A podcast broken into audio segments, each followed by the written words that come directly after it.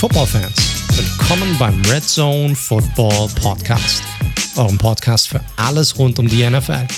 Mein Name ist wie immer Mike T, Host dieser wunderbaren Show und an meiner Seite begrüße ich wie jede Woche Co-Host und das analytische Herz des Red Zone Podcast, Daniel Ports.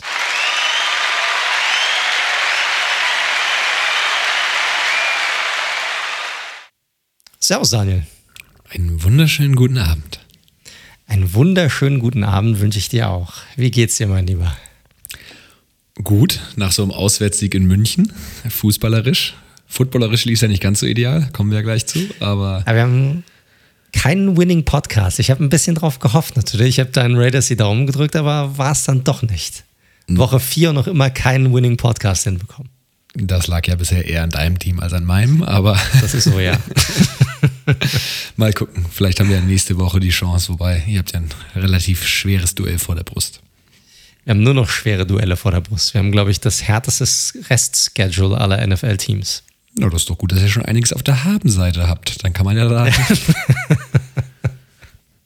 richtig, richtig. Genau, genau. Aber so ein 2-1 in München ist auch nicht schlecht, oder?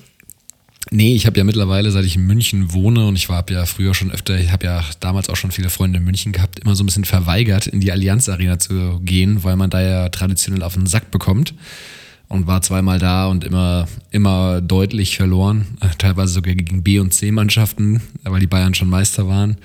Und dieses Wochenende habe ich gesagt, nee, bemühe ich mich gar nicht im Karten. Ich weiß gar nicht, ob es im Moment, ich glaube, im Moment ist es tatsächlich sogar relativ einfach, Karten zu, für die Allianz Arena zu bekommen, im Verhältnis zu sonst, weil viele noch sehr skeptisch sind.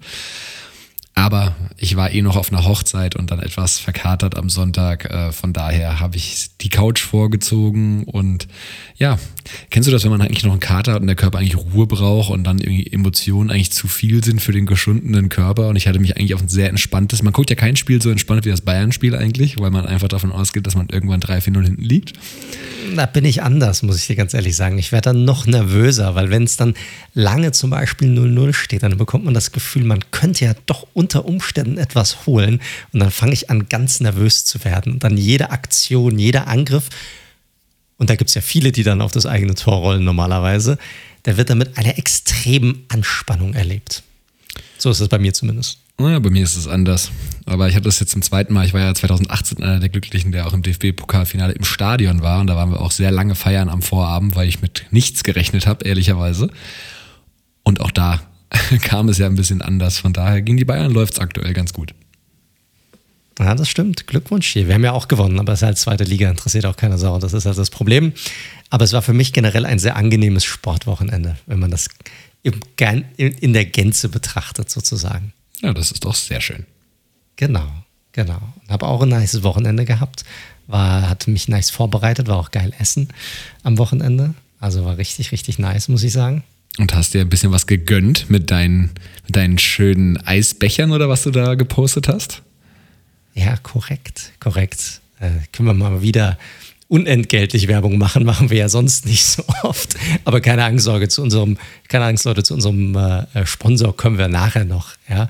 Ähm, aber ich war tatsächlich, jeder, der mal in, äh, nach, nach, Zürich kommt und Bock hat, irgendwie geil essen zu gehen, vor allem wenn ihr, wenn ihr Bock, auf, äh, Bock habt auf einen Burger, dann geht ins Black Tap. Das ist ein richtig geiler Laden. Ist eine, ist eine noch, glaube ich, relativ kleine Chain, die aus New York kommt. Die hat auch sau viele Burgerpreise, glaube ich, gewonnen.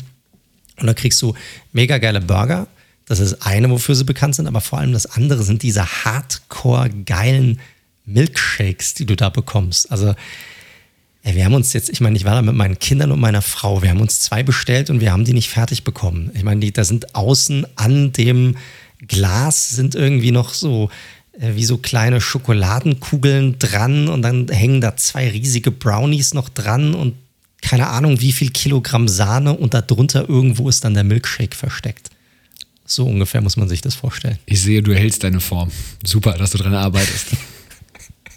absolut, absolut. Ich, ich darf euch ja nicht enttäuschen, wenn ich euch das nächste Mal mal wieder persönlich sehe. Irgendwann im Sommer, wenn ich dann mein Shirt lifte und meinen Adonis-Körper vorzeige. ja. Gut. Eher so ein Andy Reid-Körper wahrscheinlich dann, aber. Ja, okay, so weit sind wir noch nicht. So weit sind wir noch nicht. Ich, bin, ich bewege mich so zwischen Josh Gordon und Andy Reid. hm, naja, okay. Gut, gute Spanne auf jeden Fall. Aber hast auf jeden Fall den Gönjamin wieder gemacht am Sonntag. Das ist doch gut. Habe ich einen Gönjamin gemacht, konnte leider nicht, konnte leider kein Cashback hier nutzen, Leute. Ihr wisst ja, unser neuer Sponsor, myworld.com, äh, da war der Laden war da leider nicht mit drin.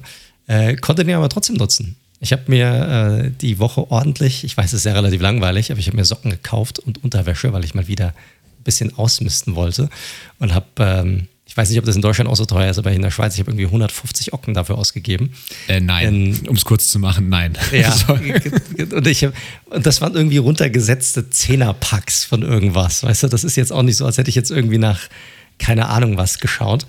Ähm, aber habe extra nachgeguckt, die haben ja auch, sind ja auch sehr, sehr viele Online-Shops dabei und habe bei dem Ganzen dann trotzdem 5% gespart. Also insgesamt habe ich da irgendwie 7 Euro rausbekommen. Essen gewesen unter der Woche insgesamt allein diese Woche über 10 Franken Cashback erhalten über myworld.com. Also relativ coole Sache. Ja, checkt das gerne mal aus, Leute. Also 150.000 Online-Shops allein schon am Start und wie gesagt auch offline durchaus möglich, auch mit der App. Grenzenlose Möglichkeiten und wenn ihr eh einkaufen geht. Und wie gesagt, auch die, die Pizza äh, bei Lieferando oder sonstigen ist auch mit am Start, wenn ihr sonntags euch Fuß, Football oder Fußball gönnt. Also Tut nicht weh, macht's einfach. Ihr spart damit Geld, beziehungsweise kommt Geld zurück. Korrekt. Und äh, wir haben es letzte Woche schon betont, es ist komplett kostenlos. Ja, also ihr müsst nichts machen, ihr registriert euch einfach und ihr habt die App und könnt das entweder mobile machen oder könnt das über euren Browser machen, gibt also Browser-Extensions. Dann könnt ihr einfach da draufklicken, guckt, dass das aktiviert ist, wenn ihr auf den jeweiligen Online-Shop drauf geht und dann könnt ihr einfach losshoppen und es wird automatisch eurem Konto gut geschrieben. myworld.com Checkt's aus. Wenn ihr uns unterstützen wollt, ihr findet den Link dazu in unserer Episodenbeschreibung. Wenn ihr da draufklickt, dann wissen die, ihr kommt von uns. Hilft uns, Leute. Also wenn ihr uns irgendwie unterstützen wollt, dann ja, registriert euch da und geht einfach shoppen und spart Geld dabei. Und wenn ihr lieb nachfragt, verrät der Mike euch sicherlich auch, welche Unterhosen und Socken er gekauft hat. Das interessiert bestimmt den einen oder anderen sicherlich auch. Aber nur, wenn ihr lieb nachfragt. Na gut, na gut. Lass uns mal von deinen Unterhosen zum Football rübergehen. gerne, gerne. Ja, gab ja, also wir haben natürlich auch wieder eine vollgepackte Sendung für euch diese Woche, Leute. Äh, sind ja immer noch keine Bye-Weeks, also haben wir 16 Spiele bislang. Äh, nächste Woche noch die letzte Woche, dann ich glaube ab Woche 6 fangen dann die Bye-Weeks an. Und äh, wir haben auch ein paar News dabei eine ganz prominente News, die, ich sag mal, kurz nach der letzten Folge eigentlich rauskam. Wir hatten uns schon zwar, kurz angeteasert zumindest. Ja, korrekt, korrekt, weil er hatte, glaube ich, zu dem Zeitpunkt schon Gespräche geführt, aber es war noch nicht ganz klar, ob er auch dort unterschreiben würde. Und wir reden natürlich von Richard Sherman, der äh, bei den Tampa Bay Buccaneers unterschrieben hat und dort die Secondary verstärken soll. So sieht's aus. Wie gesagt, wir hatten ja drüber gesprochen. Letzte Woche war er schon für ein Visit da, wie es so schön heißt waren wohl ein paar Teams in der Verlosung, auch eine Rückkehr zu den 49ers oder Seattle, lag wohl auf dem Tisch. Er hat am Ende aber gesagt, er ist für das beste Angebot gegangen und auch für die beste Möglichkeit und glaubt, dass er halt da nochmal einen Super Bowl-Win einheimsen kann und hat, ja, ich finde eigentlich nochmal ganz einen okayen Deal unterschrieben. Also ein Jahr ähm, bis zu 2,25 Millionen Dollar, die er da einsacken kann. Die Bucks hatten auf jeden Fall einiges an Need da. Äh, schön, äh, Sean Murphy Bunting ist ja schon seit Woche 1 raus. Jamal Dean ebenso. Carlton Davis hat auch schon so ein paar Blessuren, mit denen er sich rumschlägt. Von daher war Sherman da sicherlich eine Verstärkung, die auf der Hand liegt, um dieses All-Star-Team zu verstärken. Und er hat ja auch gleich schon in Woche 1 von vornherein gestartet. Ich glaube, er hat sogar, ich glaube, 95 bis 100 Prozent der Snaps sogar gespielt. Also war Richtig. viel auf dem Feld. Richtig, und du hast den Vertrag auch schon angesprochen. 2,25 Millionen hat er bekommen mit diesen 500.000 garantiert. Ich finde, das ist zum jetzigen Zeitpunkt in der Saison, wenn wir jetzt in Woche 4, ist das echt noch ein richtig guter Vertrag, finde ich. Ja, klar. Und auch mit der Vorgeschichte, die er jetzt ja diese Offseason hatte. Also ja, ja. Stimmt, hatten wir ja auch darüber berichtet. Er ist ja ein bisschen crazy gegangen während der Offseason. Weiß keiner so wirklich, was da passiert ist, aber gab es wohl war wohl betrunken, ist wohl auch betrunken Auto gefahren, hat ein bisschen randaliert beim Haus seiner Schwiegereltern, glaube ich, wenn ich das richtig in Erinnerung habe. Wie man das halt so macht. Genau, absolut, absolut. Und das ist ja eigentlich eine Sache, die man von ihm jetzt gar nicht so kannte. Er ist ja eher ein sehr ruhiger Typ und ist so ein Stand-up-Guy auch und ist viel in der Community auch beschäftigt, wohnt ja eigentlich auch in Seattle, also seine Familie ist dort. Und äh, hat jetzt auf jeden Fall von den Buccaneers nochmal eine Chance bekommen. Und die brauchen ja auch Hilfe, wie du es auch gesagt hast. Das ist ja, die ganze Secondary ist zum einen sehr gebeutelt von Verletzungen. Und zum anderen sah sie auch, selbst als es keine Verletzungen gab, nicht ganz so prickelnd aus bis jetzt. Das ist noch untertrieben. Das ist aktuell die Achillesferse dieses Teams, könnte man sagen. Richtig, richtig. Aber lass uns nicht zu viel vorwegnehmen, äh, bevor wir dann nachher noch in die Analyse gehen bei den Buccaneers. Und äh, lass uns auch nicht zu viel Zeit damit verbringen, weil wir haben noch eine News, da werden wir sicher ein bisschen mehr Zeit mit verbringen. Denn wir haben es in der Offseason eigentlich schon oft genug angeteasert und wir haben eigentlich, ja, wir hatten das so ein bisschen im, als Bauchgefühl mit dabei und waren da sicherlich auch nicht die einzigen. Aber Urban Meyer hat es mal wieder geschafft, die Jaguars in eine wunderbar, also in die News reinzubringen und wieder auf eine total positive Art und Weise. Ähm, ja, und äh, wurde jetzt dabei erwischt, in, dass er, ich, ich weiß nicht, ob man wirklich sagen kann, ob er da jetzt irgendwie was Schlimmes gemacht hat, aber es sah jetzt nicht wirklich gut aus, was da passiert ist. Ja, also die Gesamtstory ist halt einfach ein bisschen wild. Ich meine, die Ergebnisse kennt ihr ja, Leute. Äh, die Jaguars haben letzten Donnerstag, da sprechen wir ganz zum Schluss drüber, das Spiel gegen die Bengals verloren. Also Urban Meyer war mal wieder im Bundesstaat Ohio und hat dann einfach trotz der 0 und 4er Rekord sich entschieden, einfach nochmal eine Nacht in, in Ohio zu bleiben und eigentlich seine, so war die Story zumindest, seine, seine Enkelkinder auch zu besuchen und da ein bisschen Zeit zu verbringen.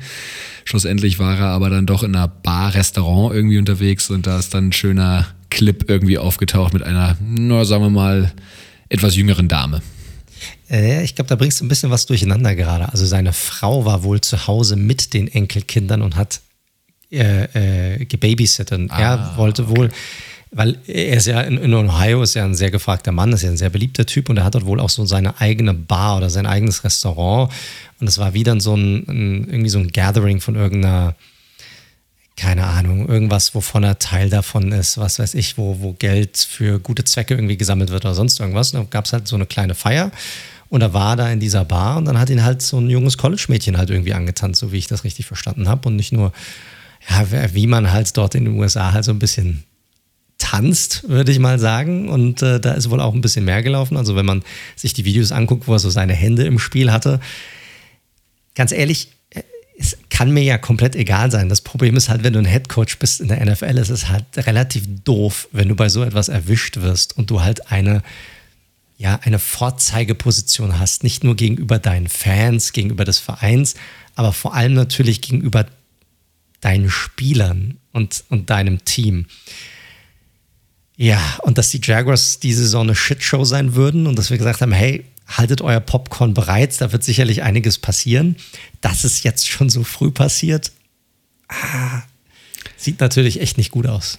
Ja, eine Gesamtkonstellation vor allem. Sie hinken halt den sportlichen Erwartungen hinterher. Äh, dann hat er diesen illegal Block in the back, könnte man es ja auch nennen, was er da mit seinen Händen macht bei der jungen Dame.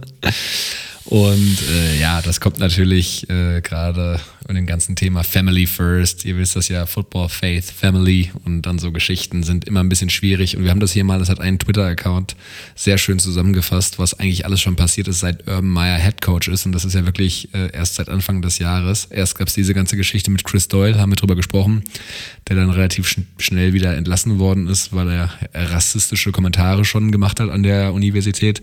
Dann diese komische Tim Tebow-Story aus Thailand, die finde ich nicht so dramatisch, aber war halt irgendwie eine Ablenkung, die es auch nicht gebraucht hätte. Dann der Pick von Etienne, nach, zu dem er danach gesagt hat, naja, eigentlich hätte er lieber Kadarius Tony, der zu deinen Giants gegangen ist, gedraftet. Dann dieses komische, na, Trevor Lawrence hat ein offenes Duell mit Gardner Minshew. Minshew wurde kurz eine Woche später nach Philadelphia getradet. Jetzt eben diese ganze Nummer da am Donnerstag nach dem 0-4 in Ohio zu bleiben nicht nur irgendwie, um da irgendwas zu machen, sondern dann kommt danach halt auch noch diese Story irgendwie raus, die einfach schlecht aussieht. Und ja, das hat ja auch den Owner mittlerweile aufs Parkett gerufen, sozusagen. Ja, richtig. Äh, Shad Khan hat schon eine, ähm, ja, ein Statement rausgebracht, wo er gesagt hat, wie enttäuscht sie doch sind und dass es äh, nicht entschuldbar wäre, was er da getan hat und dass er jetzt erstmal wieder den das Vertrauen und den Respekt sich erst wieder erarbeiten muss. Und das nach Spiel 4 in der ersten Saison ist halt echt bitter, muss man sagen. Und äh, lässt ihn halt echt, ja, lässt ihn halt echt nicht gut aussehen. Und äh, Michael Silver von Twitter hat jetzt auch schon äh, geschrieben, dass ich wohl auch einige, äh, da muss man immer ein bisschen vorsichtig sein, ne? weil es ein Beatwriter und du weißt, der nennt seine Quellen nicht, weiß nicht, woher er das hat. Aber gehen wir mal davon aus, dass er sich das jetzt nicht irgendwie aus dem Arsch zieht. Dann äh, sagt er Michael Twitter, äh, Silver auf Twitter, äh, dass sich ein paar Spieler schon gemeldet hätten, die gesagt haben, ja, er hat sich nicht vom äh, ganzen Team entschuldigt, sondern ist nur zu den einzelnen Positionsgruppen gegangen, damit er weniger Leute irgendwie gegenüberstehen muss. Und äh, die Spieler hätten nur gedacht, ey, what the fuck, was ist, was ist hier los? Hätten über die Situation auch echt nur gelacht, wenn er rausgegangen ist. Und vor allem, er hat die Monday-Meetings abgesagt aufgrund der Sache. Na, also da, wenn du nochmal wieder drüber gehst, was ist gut gelaufen, was ist schlecht gelaufen und so weiter, hat er abgesagt wegen der Situation. Also mega Distraction hier, die Urban Meyer hier selbst reingebracht hat für sich und, und sein Team. Ja, und dann noch die sportliche Performance in der Kombination. Das richtig, ist, sieht richtig. gerade alles in Duval nicht so, nicht so nice aus. Kann man nicht anders sagen, liebe Jacks-Fans. Das ist leider gerade ja, hat die Texans abgelöst zum, zum jetzigen Zeitpunkt auf jeden Fall als unterhaltsamste ja, Franchise. Richtig, richtig. Die sind happy, dass bei denen ein bisschen Ruhe eingekehrt ist und andere Franchises diese Thematik mit reinnehmen. Also da bin ich auch mal gespannt, was da passiert. Ne? Es gibt jetzt ja auch schon die ersten Gerüchte darüber. USC sucht ja nach einem neuen Head Coach auch im College Football angeblich. Auch, auch da, wie gesagt, weiß kein Mensch.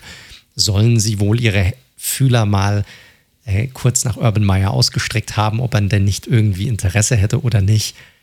Und ich glaube, so wie er bisher rüberkam, das ist natürlich jetzt auch wieder nur der Hobbypsychologe in mir, in mir drin. Ähm, aber so wie das bisher rüberkam, wenn du ihn so siehst an der Sideline und wie das Ganze gelaufen ist, ich glaube, das hat er sich bisher auch ein bisschen anders vorgestellt, seinen Start in die NFL. Ja, ich hoffe, dass er sich das anders vorgestellt hat. Wenn das seine Wunschvorstellung war, dann hat er, ist er so ein bisschen äh, masochistisch veranlagt, würde ich mal sagen. Ja, klar, aber ich glaube, so ein bisschen, also im Sinne von, es war eine Überraschung für ihn, dass es doch so hart ist, erfolgreich zu sein. Ja, und ich glaube auch wirklich der Umgang mit äh, etwas erwachseneren Männern, mit denen er da unterwegs ist, ne? Und nicht nur irgendwelche College-Kids. Richtig. Ähm, denen man dann doch mit der gewissen Seniorität alles erzählen kann, wenn du dabei so einen 10-Year-Veteran hast. So viele haben sie von denen nicht, muss man fairerweise sagen, aber dann ist das doch nochmal was anderes. Korrekt, korrekt. Also Urban Meyer nimmt die News-Section ein bei uns diese Woche und auch in der NFL. Und mir tun momentan echt alle Jaguars-Fans tatsächlich leid, weil kommen wir später zu, die Niederlage war auch echt bitter, die sie ja einstecken mussten. Und dann haben sie hier diesen Head Coach und keiner weiß, in welche Richtung es geht und wie es hier weitergehen soll. Und es ist tough, momentan Jacks-Fan zu sein. So ist es, aber lass uns den Spielen widmen. Genau, also können wir gleich einsteigen in Woche 4. Vielleicht nochmal kurz vorweg, Leute, ihr hört Red Zone, der Football Podcast. Ihr findet uns auf anderen gängigen Podcast-Plattformen über Spotify, Apple Podcasts, Google, Stitcher, you name it. Da sind wir drauf. Falls es euch gefällt, Drückt heftig den Abonnieren-Button, hinterlasst auch gerne eine positive Bewertung. Das hilft uns auch nochmal ein bisschen Reichweite zu erreichen, falls ihr uns unterstützen möchtet. Ansonsten, ihr wollt Hallo sagen, Feedback geben ähm, und auf dem Laufenden bleiben über das, was wir machen und tun, dann könnt ihr das, äh, folgt uns am besten über unsere Social-Media-Kanäle. Hier entweder über Instagram unter dem Handle at redzone.live oder auch gerne über Twitter unter dem Handle at redzone underscore live oder schickt uns einfach eine Kontaktanfrage über unsere Webseite unter www.redzone.live. So, damit würde ich sagen, lass uns einsteigen und lass uns einsteigen in den Monday Nighter. Und hier darfst du direkt loslegen, weil deine Raiders hatten die Ehre. So ist es. Die waren ja mit den Cardinals bis zum Sonntag noch oder bis zum Monday Night Game das einzige ungeschlagene Team. Das hat sich geändert. Die Chargers die jetzt auch 3 und 1 stehen, haben die Raiders geschlagen mit 28 zu 14 im SoFi Stadium, das die Raiders äh, dann eingenommen hatten. Spiel ging ein bisschen später los, wegen Ungewitter in California. Ähm, aber ich habe es nicht live geschaut, sondern erst heute Morgen vor Arbeitsbeginn. Hast du das gerafft? Ich meine, die spielen in einem Dome. Der ist aber nicht komplett geschlossen. Also der hat offene ah. Stellen. Dementsprechend ah. war das okay. dann wohl zu risky. Ja, darf ich kurz was sagen, ganz, ganz, ganz kurz dazu? Weißt du, was mir auf den Sack gehen würde, wenn ich NFL-Spieler wäre? Vor allem, wenn ich ein junger Franchise-Quarterback wäre. Wenn ich diese eine Chance habe, in der NFL zu spielen, wirklich diese eine Chance. Und ich weiß, ich bin richtig gut und jeder sagt, ich bin gut. Und ich habe die Möglichkeit, Rekorde zu brechen und vielleicht Super Bowls zu gewinnen und wirklich ein Aushängeschild meiner Franchise zu sein. Und dann interessiert meine Franchise keine Sau. ja, ist ja, das ist schon echt bitter, Mann. Das ist schon echt bitter, weil ungefähr 70 Prozent des Stadions, wenn nicht sogar mehr, waren einfach nur Raiders-Fans. Gut, haben natürlich auch eine gute Historie in LA, muss man fairerweise sagen. Trotzdem, Mann. Also, das ist schon echt, ey, mir tut Justin Herbert in der Hinsicht so ein bisschen leid, muss ich sagen. Ja, mal gucken. Wir hatten ja in der Ownership-Folge damals auch schon mal drüber gesprochen, wie es so ist mit zwei Teams in der gleichen Stadt, auch wenn LA natürlich ein großer Markt ist. In New York gibt es ja auch zwei. Aber LA gehört halt eher den Rams und den Raiders als den Chargers. Und mal gucken, vielleicht kann er ja mit einer ähm, Hall of Fame-Karriere, äh, ohne dass ich die jetzt prognostizieren möchte, da irgendwie was rumreißen und einige Chargers-Fans sozusagen für die Zukunft generieren. Aber schauen wir mal. Zurück zu dem Spiel, oder starten wir mal mit dem Spiel. Also von der Rack, die Raiders bleiben so ein bisschen Two-Face. Das hat sich jetzt leider in den anderen Spielen auch schon angedeutet gehabt. Erste Halbzeit verpennen sie irgendwie. Dann haben sie in allen Spielen gemacht und lagen nach einer desaströsen ersten Halbzeit eben mit 21-0 hinten, nur um dann wieder anzugreifen und mit ein paar schönen Completions Derek Carr und die Offense sind dann auch aufgewacht, auf 14-21 zu verkürzen. Und es gab tatsächlich die Chance, nach einer richtig schönen über 50 Yard Completion auf Henry Rux, gab es die Chance, wieder ranzukommen. Sie konnten dann leider nicht weiter in der Red Zone marschieren. K hat noch einen Sack gefressen sogar. Folge war ein Field Goal und das ging sogar noch daneben und das war tatsächlich schon so der erste Nagel, sage ich mal, in den Sarg. Kurz darauf gab es noch einen, ja, durchaus wichtiges, äh, wichtigen vierten Versuch. Vierter und zwei war das, glaube ich. Den hat Brandon Staley wieder ausspielen lassen. Also generell super, super aggressiv, was, was Fourth Down angeht, der gute Mann. Und äh, ja, sie haben Fourth Down meines Wissens nach bis auf einmal jedes Mal die Completion geschafft. Sehr oft auf Jared Cook und auch dieses Mal. In Folge dieser Completion gab es noch einen Touchdown durch, durch Eckler Hat noch was probiert und Dervin James hat noch eine nicht so wichtige Interception noch gehabt am Ende, die war eher für die Stats und das Ding war durch. 28-14 gewinnen die Chargers, ähm, obwohl man sagen muss, dass die Offense lange anders lief, als man gedacht hat, weil sie vor allem über Jared Cook und Austin Eckler gelaufen ist. Eckler nicht so überraschend, Cook mehr, Williams und Mike, äh, Mike Allen, sage ich schon, Mike Williams und Keenan Allen so rum. Die waren eigentlich relativ abgemeldet die meiste Zeit. Ja, vielleicht nochmal einen Satz zu äh, Staley. Also er war ja, also diese Aggressivität war schon krass. Also auch diesen Fake-Punt, den er einmal probiert hat, ne, wo er beim Fourth Down den Wurf probiert hat und der wäre fast drin gewesen. Und das war echt ein Heads-Up-Play von Hunter Ren Renfro, der das wirklich extrem schnell gesehen hat und dann zum Tackling angesetzt hat, sodass es dann Turnover und Downs gab. Also mega aggressiv, muss man sagen. Gefällt mir sehr gut. Und zum Spiel muss ich sagen, ich fand, es war jetzt äh, kein schlecht anzusehendes Spiel, aber es war ein klares Defensivspiel. Ja. Du hattest zwei wirklich sehr, sehr gute Defensiven und die haben wirklich fantastischen Job gemacht. Also das hat super viel Spaß gemacht, da auch, auch zuzugucken und es ging eigentlich hin und her. Und äh, am Ende ist es halt einfach so, dass die Chargers vielleicht ein bisschen besser durchkamen mit ihren Offensivaktionen hier und da mal gegen eine trotzdem gute Raiders Defense und die Chargers an diesem Tag aber defensiv eine absolute Wucht waren. Also die kamen, die, der Pass Rush war so krass und die sind wirklich rumgeflogen. Und selbst bei den Würfen, Carr hat auch die Tiefenwürfe kamen diesmal gar nicht an in dem Spiel. Also wirklich viel zu selten und weil immer wieder ein Safety oder ein Cornerback auch dran war, das haben sie echt stark gemacht. Also richtig, richtig gute Defensive der Chargers. Ja, genau. Also nachdem der erste Chargers Drive äh, zu einem Touchdown geführt hat, war lange erstmal Ebbe auf beiden Seiten, äh, bis äh, kurz vor der Pause, als dann nochmal die zwei Scores kamen. Also es war tatsächlich relativ überraschend für viele, eher ein defensiv geprägtes Spiel relativ lange.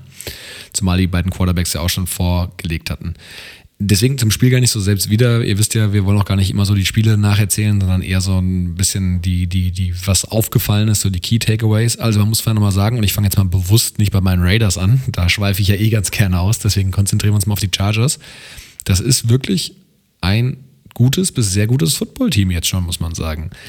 Die haben einen starken QB, der auch in seinem zweiten Jahr fantastisch aussieht, der gerade unter Druck, also da gab es zwei Sacks, die er noch gefressen hätte und wirklich in der letzten Millisekunde wird er den Pass aber auch noch, oder die wirklich noch los. Und nicht nur weggeworfen, sondern teilweise auch mit einer Completion. Also der hatte auch eine echt gute Awareness für, für Druck.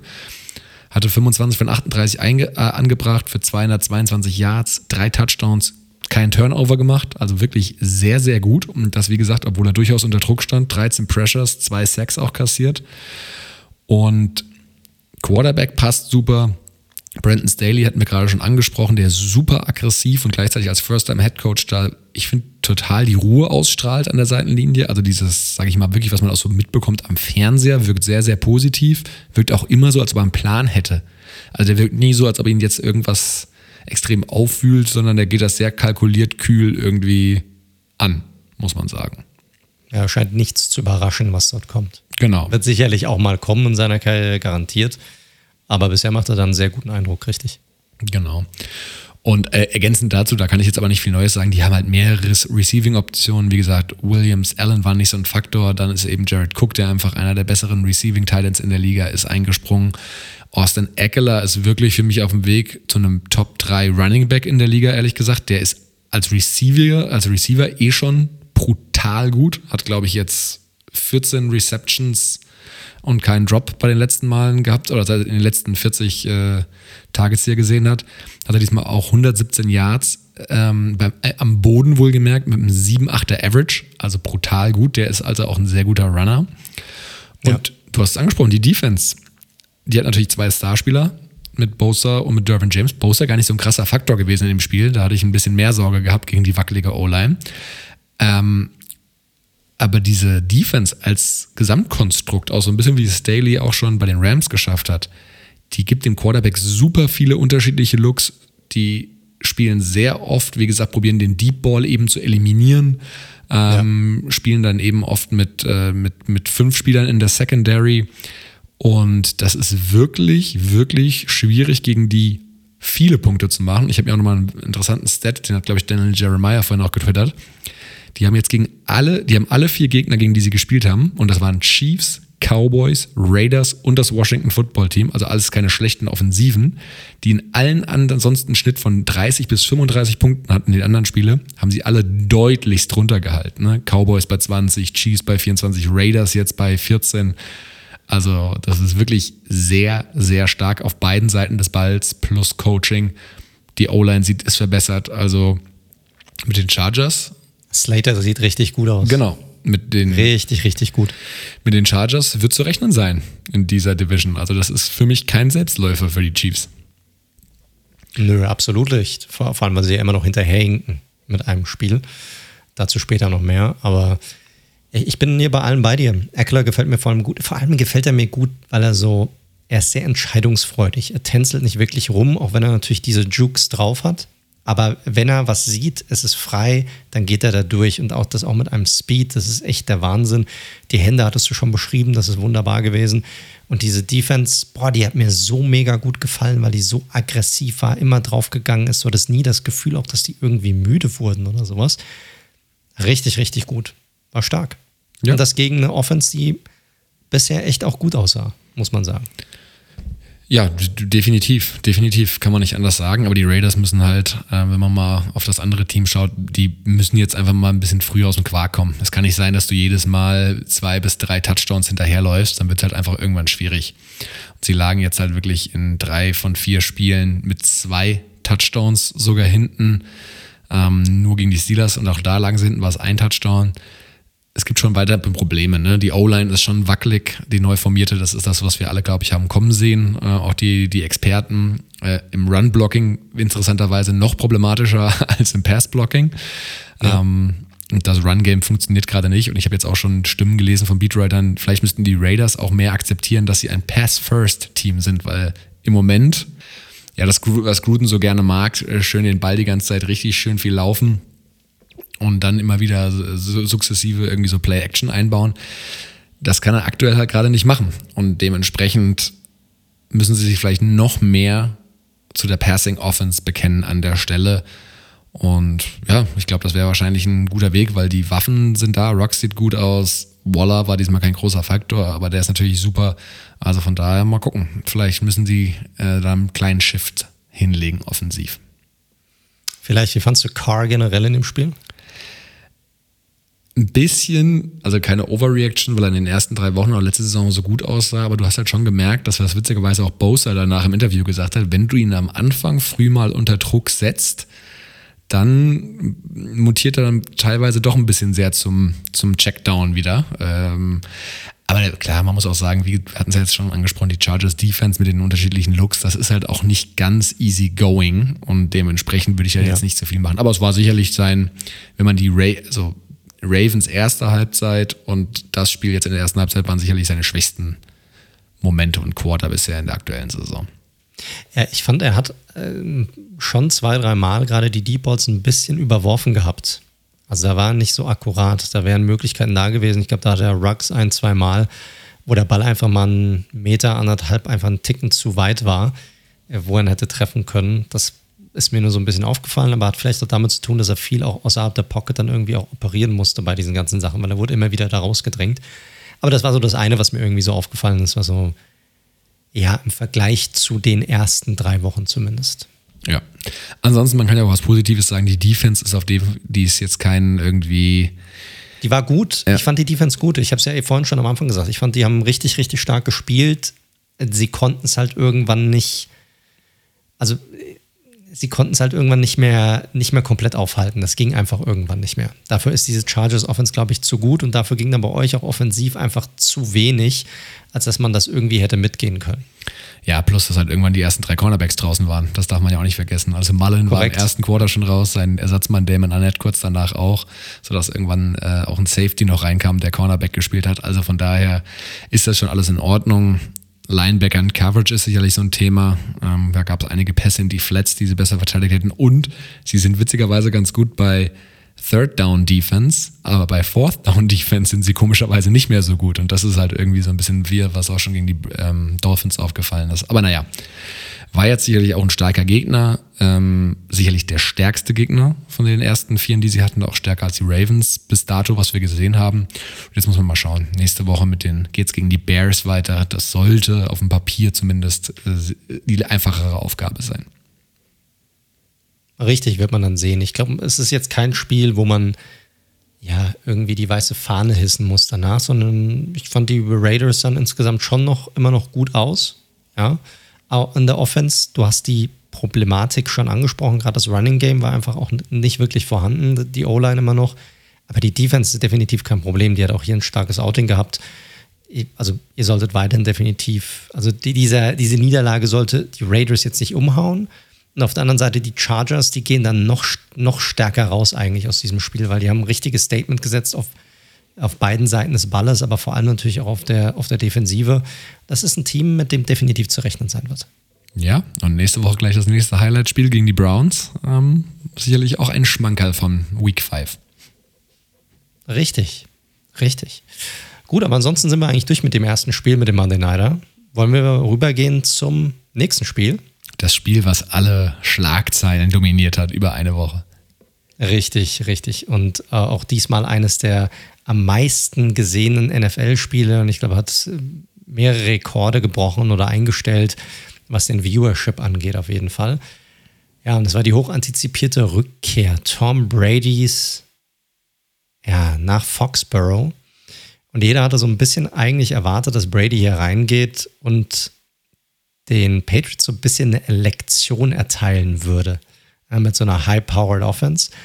Aber am Ende des Tages wurde so ein bisschen ein Defensivfestival in Foxborough, muss man sagen. Ja. ja, die beiden Offensiven liefen überhaupt nicht rund. Die Buccaneers gewannen dieses Spiel am Ende zwar, aber mit 19, 17. Und das hätte auch in die andere Richtung gehen können. Und ein Rookie-Quarterback auf der anderen Seite stahl dem Homecomer so ein wenig die Show, muss man sagen, mit Mac Jones. Der sah in der ähm. Tat sehr gut aus. Ging es dir auch so? Ich weiß nicht warum, aber ich habe am Anfang ein Spiel eingeschaltet und ich habe mich immer wieder dabei ertappt, dass ich gedacht habe, es wäre Brady auf der ja, ja, total, total, weil er natürlich auch so ein krasser Pocket Quarterback ist und auch so diesen ruhigeren Ablauf hat und natürlich diese sicheren Pässe irgendwie drauf hat. Ich fand trotzdem, dass er auch den, also so gut, ich meine, er hatte, ich glaube, zum gewissen Zeitpunkt hat er, glaube ich, 19 Completions in Folge gehabt, hat damit Bradys äh, Patriots-Rekord eingestellt von Completions hintereinander in einem Spiel, ähm, ohne eine Äh, ohne eine, ohne eine Nicht-Completion, genau. Und ähm, ich fand aber, er hat zum Beispiel den einen oder anderen Sack zu viel gefressen gehabt in dem Spiel. Also hast du gesehen, wie, dass er nicht wirklich mobil ist, aber da, dazu ein bisschen später mehr. Äh, die Stars in diesem Spiel waren eigentlich die klaren Defensiven. Also beide Defensiven fand ich mit einem richtig, richtig guten Spiel. Bei Tampa Bay vor allem der Pass Rush. Also die haben Mac Jones, wie gesagt, immer wieder unter Druck gesetzt, hatten vier Sacks, waren aber auch extrem stark gegen den Run. Also der Run fand im Grunde gar nicht statt bei den Patriots. Das hat überhaupt nicht funktioniert. Ähm, auf der anderen Seite, die Patriots pushten Brady immer wieder raus aus der Pocket. Das fand ich total interessant. Das ist natürlich ein typischer Belichick-Move. Der weiß genau, was Brady mag und was er nicht mag. Und Brady musste echt oft außerhalb der Pocket agieren, was ja null sein Ding ist. Und machten es so extrem unangenehm für ihn. Ja, also das war, das hat sehr, sehr gut funktioniert. So kam Brady quasi das gesamte Spiel über in gar keinen richtigen Rhythmus hinein. Und am Ende war es dann ein verschossenes Field Goal der Patriots, welches ja, knapp war, äh, aber bei dem man sich auch fragen muss, äh, ob das am Ende wirklich die richtige Entscheidung war von Belichick hier, das, hier für das Field Goal zu gehen, weil es war halt schon echt weit weg. Es war typisches Patriots-Wetter und hier wäre vielleicht die Möglichkeit gewesen, okay, willst du nicht doch bei Force Down dafür gehen? Ja, also Leute, die das Wein um es einzuordnen, wie gesagt, Scheißwetter war es tatsächlich richtig, hat geregnet richtig schön da in, in Foxborough. Auch schön neblig, also es war so richtig gepasst. Ja, und äh, Nick Falk war, glaube ich, auch so ein bisschen angeschlagen tatsächlich. Er hatte zumindest bei seinem Standfuß wohl so ein bisschen eine Verletzung gehabt. Und ja, ich meine, ich mein, es war super knapp. Äh, sagen wir mal, wie so ein, ein, zwei Yards weiter vorne und das Ding wäre reingegangen. Man muss aber auch sagen, auch dann hätten die Buccaneers den Ball mit noch einer Minute wiederbekommen. Das wäre ja dann auch noch, sage ich mal, Teil der Geschichte gewesen. War, war nicht ganz, ich glaube, war eine halbe, halbe Minute, 40 Sekunden oder sowas. Also so viel, so viel mehr Zeit war es nicht. Nee, ich glaube, das waren wirklich über 50 Sekunden bis eine Minute. Aber ist auch egal. Auf jeden Fall hätte Brady nochmal einen Angriff starten noch können. Mal. Check's mal parallel. Also mir hat der Call nicht gefallen. Ich maße mir natürlich nicht generell an, äh, über Bellycheck, sage ich mal, die Entscheidung zu treffen. Genau, Aber ich fand es ein bisschen zu defensiv gecoacht an der Stelle. Gerade ja. wenn du so ein Team wie die Bucks schlagen willst und gerade wenn du jetzt auch nicht, äh, keine Ahnung, den Elite-Kicker da auf der Position hast, hättest du meiner Meinung nach noch dafür gehen müssen. Ja, bin ich komplett bei dir und du hattest tatsächlich recht. Das waren 59 Sekunden auf der Uhr, als er das Field Goal gekickt hatte. Das stimmt allerdings. Auf der anderen Seite, sie haben halt trotzdem ja, das ist halt immer so eine Sache, vertraust du deiner Defense? Und sie hatten halt Brady und Co. schon gut im Griff gehabt, das gesamte Spiel über. Aber dann wäre es halt ein Field Goal gewesen, um nochmal ein weiteres Field Goal irgendwie zu verhindern. Und das ist dann, ja, ich bin auch bei dir. Also ich wäre hier auch dafür gegangen und hätte geguckt, ob ich das nicht irgendwie besser hinbekomme. Gerade bei dem Wegwetter, gerade bei den Umständen um Nick Folk herum, die du schon beschrieben hast, wäre das vielleicht die bessere Alternative gewesen hier in diesem Spiel. Zumal er ja ansonsten durchaus mal risikofreudig war bei dem einen oder anderen Play. Also da Korrekt. war ja ein bisschen was dabei Korrekt. mit Pässen von Jacoby Myers Richtig. und sowas. Also Richtig. hat ja schon ein bisschen Richtig. in die Trickkiste gegriffen an der einen oder anderen Stelle. Das war so. Das war so. Generell fand ich, sie sahen gut aus. Ja. Äh, Brady auf der anderen Seite, wie gesagt, es war nicht diese High-Powered Passing-Show. Am Ende hat er 22 von 43 Würfen nur an den Mann gebracht. Knapp 270 Yards, nur ein Passer-Rating von knapp unter 71. Was mir auch aufgefallen ist, dieses Zusammenspiel mit Mike Evans, das hatten wir ja letzte Saison schon angesprochen, ne? dass es irgendwie nie so richtig bei 100 Prozent war zu keinem wirklichen Zeitpunkt. Ist jetzt doof gesagt, ne? weil wir reden hier vom Super Bowl-Sieger. Aber äh, auch hier irgendwie finde ich, sind die nicht so auf einer Wellenlänge. Weißt du, du hast bei ihm und bei Antonio Brown hast du irgendwie das Gefühl, hey, das klickt, die, die raffen das irgendwie, wie sie zusammenspielen sollen. Mit Evans finde ich, wird da noch nicht so richtig warm. Irgendwas fehlt da irgendwie bei den beiden. Ich verstehe es auch nicht so ganz, weil er ist ja, er ist ja ein guter Athlet, er ist sehr groß. Eigentlich könnte man sagen, hey, könnte man meinen, das wird irgendwie das Gespann Brady Moss 2.0 mit Mike Evans da zusammen. Aber irgendwie, ah, es klickt irgendwie noch nicht so richtig. Ja, du hast zumindest bei Evans immer wieder Spiele noch mehr als bei Godwin wo einfach mal raus ist, ein komplettes Spiel und dann da Richtig. irgendwie seine Richtig. zwei Receptions für 30 Yards hat oder irgendwie sowas. Aber gut, klar, das ist natürlich auch dem geschuldet, dass die Offense natürlich auch auf viele Schultern verteilt ist. Korrekt, korrekt. Ansonsten, ich fand, auch wenn wir oft kritisch sind bei den Bucks, ich fand das Running Game hat meiner Meinung nach den Sieg eigentlich eingeläutet für die Buccaneers. Ne? Das war jetzt nicht wirklich hübsch anzusehen, äh, gerade mit diesem Ground and Pound von Fournette und Jones. Aber die haben diese Patriots Defense irgendwann im dritten Viertel dann einfach angefangen, extrem müde zu machen. Das hast du richtig gesehen. Weiterer 3-Yard-Run, wieder ein 4-Yard-Run, wieder ein 5-Yard-Run. Und das hat dann irgendwann genagt an dieser Defensive und hat meiner Meinung nach dann dazu geführt, dass die dann, ja, dass das den, den Bucks am Ende tatsächlich auch den Sieg äh, mit, ähm, mit reingebracht hat. Ansonsten, die Line der Bucks war wieder mega stark. Vor allem Shaq Barrett fand ich richtig gut. Aber worüber wir sicherlich reden müssen, ist Secondary. Carlton Davis hat sich verletzt in dem Spiel. Also wieder ein Spieler, der ausgefallen ist. Sherman, hatten wir ja vorhin schon gesagt, musste direkt starten und hatte echt ein, ja, kein so wirklich gutes Debüt. Alle neun äh, Würfe auf ihn hat er zugelassen, also neun von neun für knapp 100 Yards. Zusätzlich hat er auch noch eine, äh, einen Pass Interference Call gegen sich gehabt. Also der sicherlich mit keinem guten Debüt, das wird noch ein bisschen dauern, bis er wirklich eine Verstärkung sein kann für das Team. Einzige, der wirklich in einer guten Form ist, ist Antoine Winfield Jr., ja, der, der wieder eine Interception hatte. Ähm, so viel zu den Bucks und dann bei den Patriots. Mac Jones fand ich mit einer echt ordentlichen bis guten Leistung. Wir haben über Brady's Rekord schon gesprochen. Vier Sacks hat er halt gefressen. Ich fand, das war halt echt ein, zwei einfach zu viel. Äh, auch wie er die bekommen hat, das Running Game bei den Patriots ist aber halt auch, also er hat er nicht viel Hilfe bekommen. Das war halt einfach echt eine Katastrophe negative Yards auf das gesamte Spiel bezogen, ja, was, was das Running Game angeht. Nur sechs Carries und die O-Line generiert auch überhaupt gar keinen Push im Running Game, muss man auch sagen. Also das sieht echt fürchterlich aus momentan. Ja, das ist auch tatsächlich eine Einschätzung oder ähm, muss man jetzt noch nicht überreagieren nach einem groben Viertel der Saison, aber die O-Line habe ich auch deutlich stärker gesehen. Hier muss man ja fairerweise sagen, ja. Trent Brown ja, definitiv. laboriert ja anscheinend wieder in der gleichen Wadenverletzung, die er bei den Raiders hatte. Der äh, junge Mann ist scheinbar irgendwie ein bisschen anfällig. Und das ist jetzt auch, glaube ich, schon das dritte Spiel nacheinander raus. Und klar, wenn du halt dieses Monster auf, auf Right Tackle nicht hast, ähm, oder auf Left Tackle spielt er, glaube ich, bei den, bei den ähm, Patriots normalerweise, dann fehlt halt was. Richtig. Ansonsten hatten sie einen richtig guten Gameplan. Also auch für Mac Jones fünf Receiver mit mehr als fünf Targets. Also schön den Ball auch verteilt. Haben sie richtig gut gemacht. Secondary war noch ein weiteres Issue. Äh, aber jetzt nicht so groß, wie ich es eigentlich erwartet hatte. Oder wie es auch in der Vergangenheit war.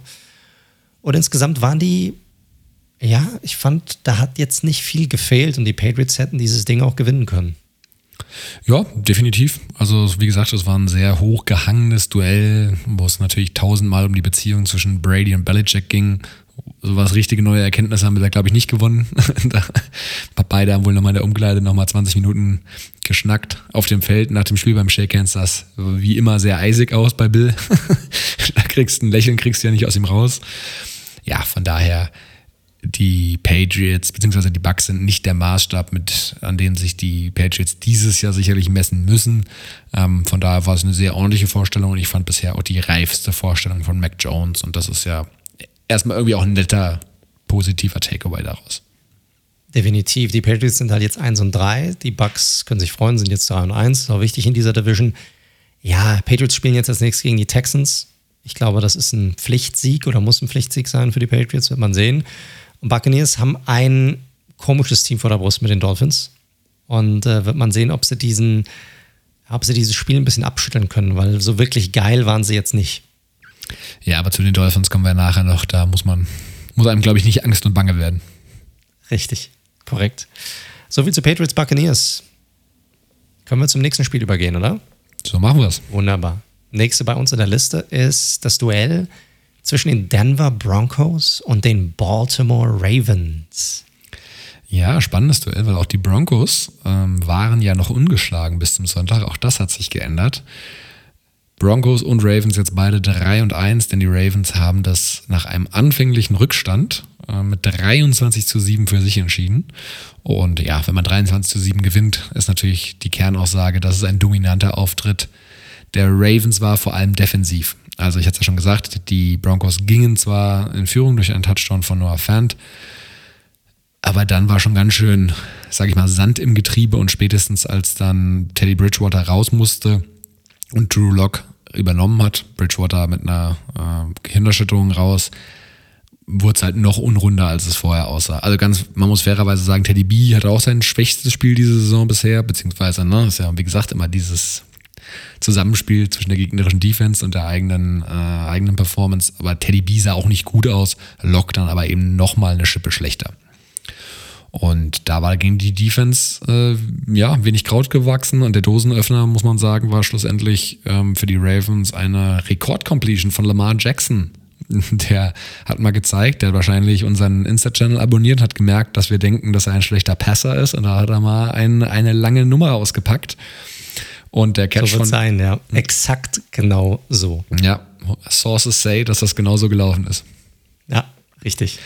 Und das war am Ende ein richtig spektakulärer Catch von Hollywood Brown, den wir natürlich letzte Woche noch sehr gescholten haben nach seinen beiden Drops gegen die Lions. Ähm, hat er jetzt einen sehr schönen Catch gemacht, weil der war auch nicht ganz easy. Der war ein. Er war ziemlich geil, war der. Ja, der Muss man einfach sagen. Er in, in der Luft gerade, die Hände ausgestreckt, den Ball perfekt gefangen, nicht gefummelt irgendwie, unter Kontrolle gehabt. Perfekt. Ja, und das war dann die erstmalige Führung für die Ravens und danach ging es viel um Field Goals und ja, wie gesagt, die Broncos konnten den Ball nicht mehr bewegen. Bitte noch für die Broncos, dass neben Bridgewater ähm, auch Patrick Sertain verletzt runter musste. Ähm, das ist natürlich bitter, weil, wie gesagt, der hatte bisher einen sehr guten Eindruck gemacht, der Rookie-Cornerback der Broncos. Wenn man mal so aufs Generelle schaut, was ganz spannend war, die Ravens haben dieses Spiel entgegen ihrer eigentlichen Philosophie, möchte man sagen, eher durch die Luft gewonnen als am Boden. Also Jackson hatte über 316 Passing Yards und eben diesen Touchdown auf Marquise Brown. Hat auch keinen Turnover in diesem Fall. Das war ja das, was wir auch kritisiert hatten die letzten Wochen, dass er Richtig. da auch mal so einen Brainfart hatte. Also in dem Fall sehr, sehr gut. Und Jackson führt auch aktuell die NFL an mit, was Air Yards angeht, 12,1 pro Versuch. Also wenn er wirft, das kennen wir, wirft er immer relativ lang. Also schon ganz spannend. Star muss man aber auch sagen, Jackson, super Performance, brauchen wir nicht drum rumreden, will ihm da auch nichts wegnehmen, aber die Defense war natürlich schon lights out bei den, Stark. bei den Ravens. So stark, so, so aggressiv. Rookie Oway hat mir richtig gut gefallen auch. Ja, absolut. Ähm, also drei von 14 bei Third Downs hatten die Broncos. Äh, das zeigt auch mal, äh, wie dann wieder agiert worden ist. Die O-Line hatte richtig Probleme mit dem Pass Rush, also die O-Line der Broncos mit dem Pass Rush der, der Ravens. Ähm, 5, 6, 11 Quarterback-Hits.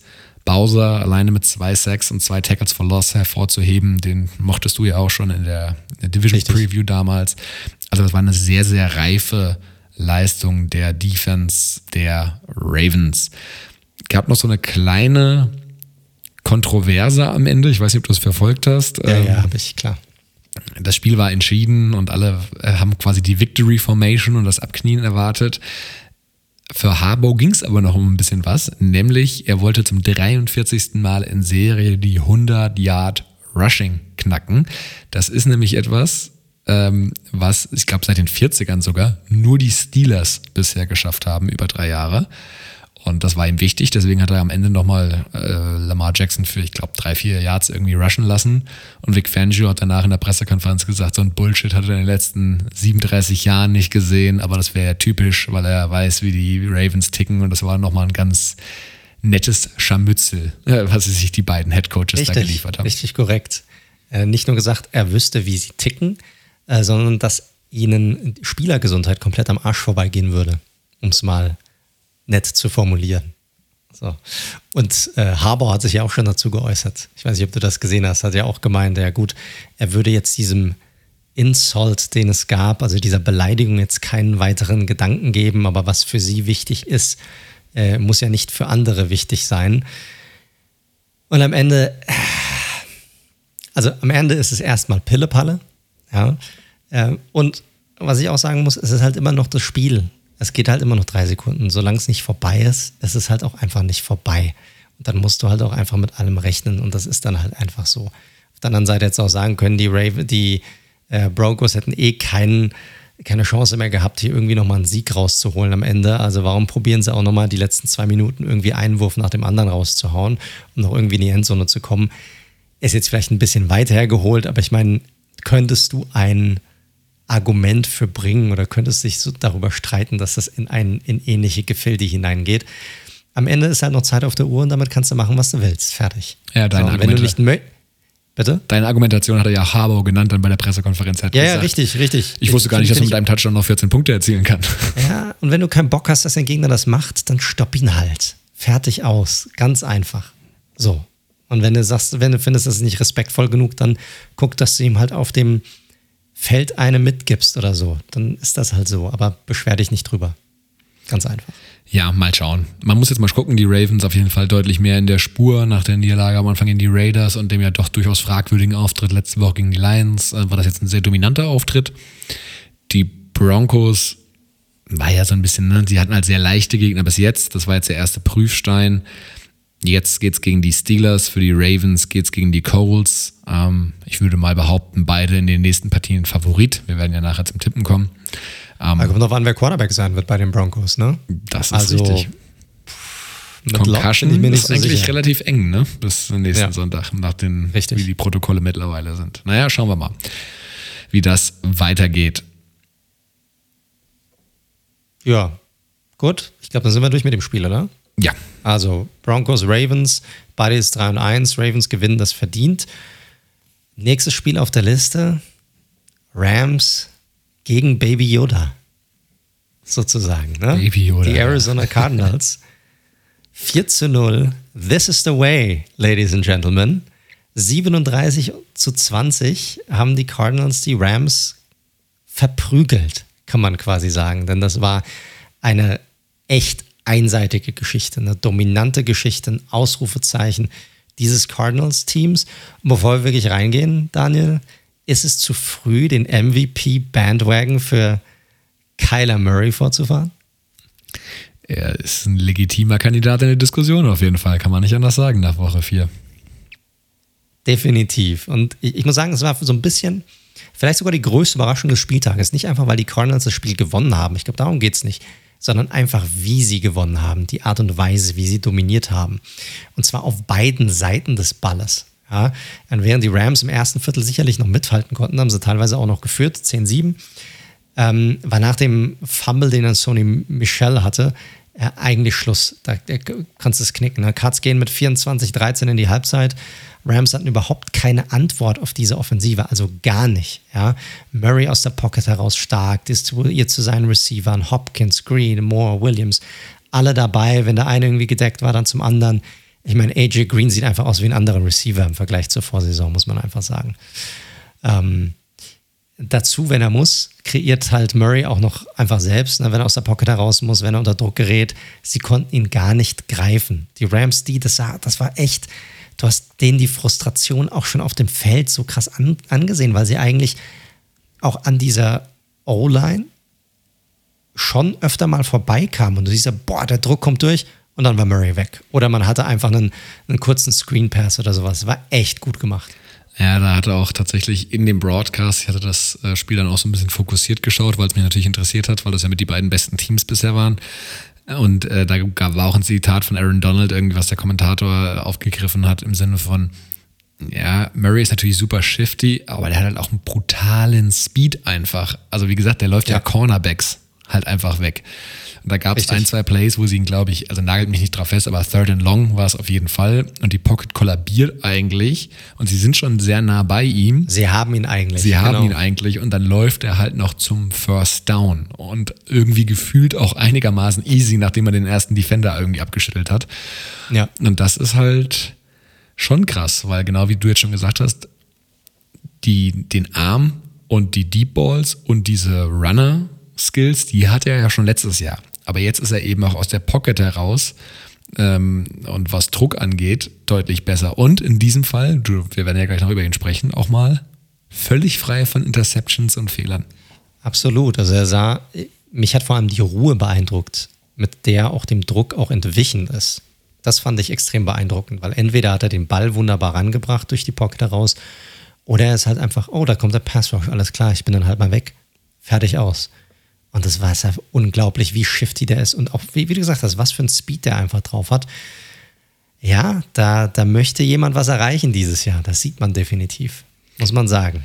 Ja, ähm, ich glaube, das ist das gleiche Phänomen wie bei Lamar Jackson, der unserem äh, Podcast oder unserem Instagram-Channel folgt, folgt. Cliff Kingsbury hat anscheinend auch diesen Podcast gehört und ich habe ihn ja als erstes Head Coach Firing prognostiziert.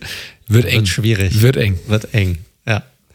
Definitiv. definitiv. Auf der anderen Seite, ja, Matthew Stafford, der personifizierte Quarterback-Gott der Los Angeles Rams, sah zum ersten Mal, ich würde mal sagen, menschlich aus.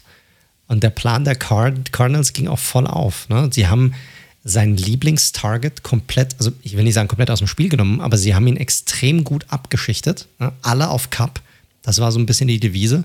Und er hatte auch ganze 13 Targets, ja, mehr als doppelt so viele Targets wie alle anderen Receiver auf dem, also alle anderen Rams Receiver auf dem Feld, konnte davon aber echt nur fünf reinholen. Also haben sie ihm praktisch sein Lieblingstarget weggenommen und hast du gemerkt, mh, hm, Stafford, das, das fand er nicht ganz so geil und äh, wird sich auch überlegen müssen, wie er das dann in Zukunft angeht, weil, wie ihr alle wisst, NFL ist eine Copycat League. Andere, Team, andere Teams werden sich das anschauen, wie sie das angehen, äh, wie sie das angehen werden. Und dann muss Stafford eine Alternative parat haben. Ganz einfach. Ja, also ich fand das auch, also zwei Sachen haben mich so ein bisschen gestört. Aus, aus Rams Sicht muss ich ganz ehrlich sagen. Also erstens einfach anzunehmen, dass das, was jetzt alle gesehen haben, die letzten drei Wochen, wieder eins zu eins so funktionieren wird. Ähm, und du hast ja durchaus noch andere spannende Waffen. Du hast ja auch, Robert Woods ist jetzt auch kein blinder Receiver, den könntest du sicherlich da auch mehr, mehr einbinden. Ähm, könntest auch über Tyler Higby noch ein bisschen mehr machen. Also, und vor allem, und das ist mein Hauptkritikpunkt, sie hatten ja, wir hatten es ja vorher letzte Woche angesprochen, Sean McVay war ja 8 und 0, seit er übernommen hat, äh, bei, von, also bei den Rams gegen die Cardinals. Und vor allem, weil die, äh, die Cardinals auch unter Kingsbury nie in der Lage waren, dieses Outside-Running-Game richtig, richtig. Zu, richtig. zu handeln. Und warum hast du das nicht weiter irgendwie durchgezogen so? Ne? Also das fand ich ein bisschen, weil Henderson sah ja gut aus eigentlich. Er hatte 6, fast 6,5 Yards pro Carry hatte Henderson. Ja, das haben sie einfach ein bisschen zu früh aufgegeben. Das war auch mein größter Kritikpunkt hier. Ich glaube, da hätten sie selbst in Rückstand, hätten sie da noch mal ein bisschen mehr rausholen können. Der Defense vielleicht auch mal einen Breather geben, sich nochmal neu sortieren, neu orientieren. Und weil die Defense ist ja normalerweise eine richtig gute Defense. Vielleicht kriegst du da nochmal ein bisschen ein bisschen Pause, dass sie, dass die äh, Spieler auch mal ein bisschen, ein bisschen runterkommen. Kriegst du dann vielleicht nochmal was hin, aber das haben sie einfach nicht gemacht. Und auf der anderen Seite, ne, die Cardinals, Mary haben wir schon drüber geredet, der war super. Ich meine, 24 von 32, fast 270 Yards, zwei Touchdowns. Hat es schon angesprochen, keine Fehler in diesem Spiel. Dazu auch eine extrem starke Rushing Attack. Insgesamt 216 Yards sind die Cardinals gelaufen. Edmonds hatte 10 Yards pro Carry. Muss man auch erstmal hinbekommen. Also äh, krasser Typ. Die Defensive, Byron Murphy Jr. wieder mit einer Interception und eine richtig starke noch dazu. Also fand ich eine richtig geile INT, die er hatte. Letzte Woche hatte er schon zwei. Also ein Spieler, der sich extrem gut weiterentwickelt momentan, muss man sagen. Ansonsten der Pass Rush, der kam jetzt diesmal nicht so an. Also das war eigentlich die Rams O-Line hatte den ganz gut im Griff. Bei den Rams defensiv muss man, haben wir ja schon drüber geredet, die müssen ja, die waren halt mega frustriert. Die D-Line kam eigentlich durch und kam dann doch irgendwie nicht an. Das war halt, das muss halt auch extrem kräftezehrend einfach gewesen sein. Gab ein schönes Duell äh, Hopkins gegen Jalen Ramsey. Äh, da gab es ja. ein, ein, sehr nices Play, wo Ramsey aber auch zeigt, äh, warum er ja, vielleicht der beste Cornerback in der Liga das ist. Das war Ende zweiter Halbzeit, war ja. das, glaube ich. Da hat er noch Murray nochmal einen langen Ball geworfen gehabt und dann ist äh, Ramsey war genau dran, obwohl Hopkins auch noch am Boden ihn. die Möglichkeit gehabt hätte, noch diesen Ball nochmal irgendwie zu fangen oder reinzuziehen. Hat es dann nicht hinbekommen. Und da hatte Ramsey eigentlich schon ein bisschen zu früh gejubelt, fand ich. Also es hätte auch nochmal ins Auge gehen können. Ah? Aber generell war das ein ganz nices Duell, ja, absolut. Ja, definitiv. Also. Ja, und ansonsten, ich glaube, was, was nimmt man noch mit? Ich meine, die Cardinals, wenn die so weitermachen, die sind halt momentan das einzige Team, das noch ungeschlagen ist in dieser Saison. Das heißt, sie sitzen jetzt ganz oben auf dem NFL-Thron. Klar, es ist noch kein Team in Woche 4 Super Bowl-Champ geworden. Aber so wie die momentan spielen, vor allem auch, weil die Defensive mittlerweile auch mitzieht, ja, und ein Kyler Murray, der sehr ruhig, sehr reif aussieht, der mehr Optionen hat, ne, mit AJ Green dazu, mit Rondale Moore dazu. Boah, also ich bin, ich bin kurz davor aufzubringen, aufzuspringen auf den Hype-Train. Schauen wir mal, schauen wir mal. Nächste Woche ist ja komplette Rutsche, genauso wie auch diese Woche wieder Division-Duells angesagt. Richtig, korrekt. Die Rams müssen gegen die Seahawks ran. Auch das wird sicherlich ein krasses Duell. Und Cardinals Niners. Also wird, wird eine sehr, sehr gute Woche nächste Woche mit den ganzen Division-Duells. Da freue ich mich auch echt sehr stark drauf. Also Kyler Murrays Weg hin zum MVP, hin zum Super Bowl. Wir werden es weiter sehen, wir werden es weiter verfolgen. Auf jeden Fall sind die Cardinals momentan das Maß der Dinge in der NFL. So ist es. Gut, kommen wir zum anderen Spiel, das nicht, ja, ich sag mal, das schon spannend war, aber nicht so punktelastig wie das Spiel zwischen den Rams und den Cardinals. Ja, also man kann, ich war schon enttäuscht, muss ich ganz ehrlich sagen, spielerisch, weil da hat mir nur ein Mannschaftsteil mich sehr überzeugt, aber da kommen wir gleich zu. Die Vikings, wir reden von den Vikings, die jetzt 1 und 3 sind mittlerweile, ähm, haben zu Hause verloren gegen die Cleveland Browns, die jetzt 3 und 1 sind, mit 7 zu 14. Das ist das, was Mike gerade angesprochen hat. Weiß Gott, kein High-Scoring-Game. Und das war ja das Wiedersehen von Kevin Stefanski, ähm, seines Zeichen Head Coach der Browns, das wisst ihr, der ja früher OC bei den Vikings war. Das geht natürlich auch damit einher, dass beide Teams offensiv eine sehr, sehr ähnliche Herangehensweise haben, nämlich tatsächlich über einen starken Run, viel Play-Action und dann mit einem Quarterback, der den Ball aus Play-Action heraus viel verteilt und da eben, wie gesagt, eine sehr gute Balance aus Passing und Running Offense. Jetzt könnte man auch sagen, dass sich deswegen und beide auch mit der guten Defense ausgestattet. Gerade die der Browns kommen wir gleich noch zu. Und der Spielfilm ist schnell erzählt. Die Vikings sind einigermaßen früh in Führung gegangen mit 7 und 0 und dann ging nichts mehr offensiv. also, und zwar auf, auf kein. Da ist er. Den hätten wir vorhin bei Urban Meyer auch schon gebraucht, den Sound. Fällt mir gerade ein. Aber. Gut, wenn der kleine Junge sein Soundboard findet. Hast du noch einen? Korrekt. Hast du noch einen oder kann ich weitermachen? Ich laber, jetzt, ich laber jetzt einfach drüber, egal was du machst. also wie gesagt, äh, Vikings in Führung, ähm, dann aber überhaupt nicht mehr gescored und das lag, wie gesagt, ja, an mehreren Themen. Also zum einen Cousins, muss man natürlich da erwähnen, den wir ja sehr gelobt hatten in den ersten drei Wochen, der auch sehr stark war, äh, nach QBR, ähm, Platz zwei, glaube ich, eins oder zwei. Ja. Und dieses Spiel fand ich ihn nicht gut. Also klar, der stand die ganze Zeit auch unter Druck, aber und musste auch zwei Sacks einstecken. Auch die Interceptions da auf Greedy Williams, die war nicht sauber. Ich fand ihn auch sehr zögerlich in vielen Momenten, ehrlich gesagt. Und vor allem, und das ist ja das, was Cousins eigentlich so der ausmacht. Der hat den Druck einfach gespürt, Mann. Ja. Der hat den Druck gespürt. Das war halt das Ding, ne? Der war in den letzten Wochen war oft einfach frei, ja, und hatte Zeit, aber der hat den Druck gespürt. Und das sind dann zwei unterschiedliche Quarterbacks, Kirk Cousins A und Kirk Cousins B. Ja, und Kirk Cousins B ist da vor allem deutlich weniger akkurat. Der hatte nämlich nur um die 50% Completion Rate, also wirklich nicht gut. Und ja, also auch gerade dieser, guckt es euch gerne mal an, ähm, vielleicht nicht, wenn ihr Vikings-Fans seid, aber dieser letzte Drive, wo es ja wirklich noch die Chance gab, auszugleichen, ach, das war wirklich so völlig uninspiriert, sowohl vom Playcalling, aber auch von dem Risiko, was er da gegangen ist. Ähm, fand ich nicht gut. Dann probier halt die Hail Mary irgendwie in die, in die Endzone halt zu probieren, kurz vor Schluss. Das fand ich nicht gut. Also hat mir offensiv nicht gut gefallen und er hat ja gute Waffen eigentlich grundsätzlich. Sie haben ja mit KJ Osborne auch aus dem Nichts irgendwie einen dritten Receiver gefunden, der da ja.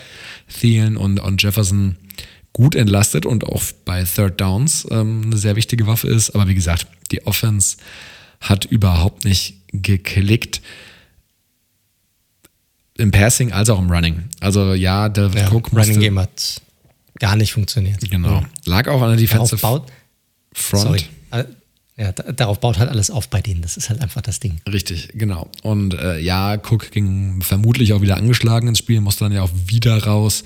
Äh, so, Backup äh, Madison kam halt wieder rein, aber auch der kam halt auch nur zwei Yards pro Rush, pro Rush. Also das war halt alles, das war einfach, wie man bei sieben Punkten halt vermuten kann, war das offensiv einfach eine sehr, sehr mäßige Leistung. Und das Ding war, das Spiel war überhaupt nur so noch spannend, weil die Browns auf der anderen Seite offensiv eben auch nicht überzeugen konnten. Also allen voran Baker Mayfield, ganz schwaches Spiel, sehr große Probleme das ganze Spiel über gehabt, hatte unter 50% sogar Completion Rate ähm, und nur knapp 150 Yards. Und wenn du überlegst, dass der ja eigentlich auch auf Basis des Schemes sehr viel sichere Würfe hat, sind 50% Completion Rate natürlich ein Witz eigentlich. Gab auch diese eine Play, wo OBJ komplett übersieht, das wäre ein safer Touchdown gewesen, dann hätten wir gar nicht mehr mit dem letzten Cousins Drive reden müssen. Was natürlich wieder gut funktioniert hat. Und da muss man einfach, das bleibt das beste Running Back Duo in der NFL, Chubb und Kareem Hunt. Chubb wieder über 100 Yards, Hunt wieder auch einige Yards und eben noch den einzigen Touchdown, den sie hatten. Ansonsten war es ja Field Goals und das ist einfach ein Uhrwerk. Das hinter dieser O-Line, das ist natürlich auch Teil der Wahrheit, muss man sagen, weil die, weil die Browns haben halt weiterhin mit die beste O-Line in der Liga. Einfach brutal gut funktioniert. Und last but not least, die Defense.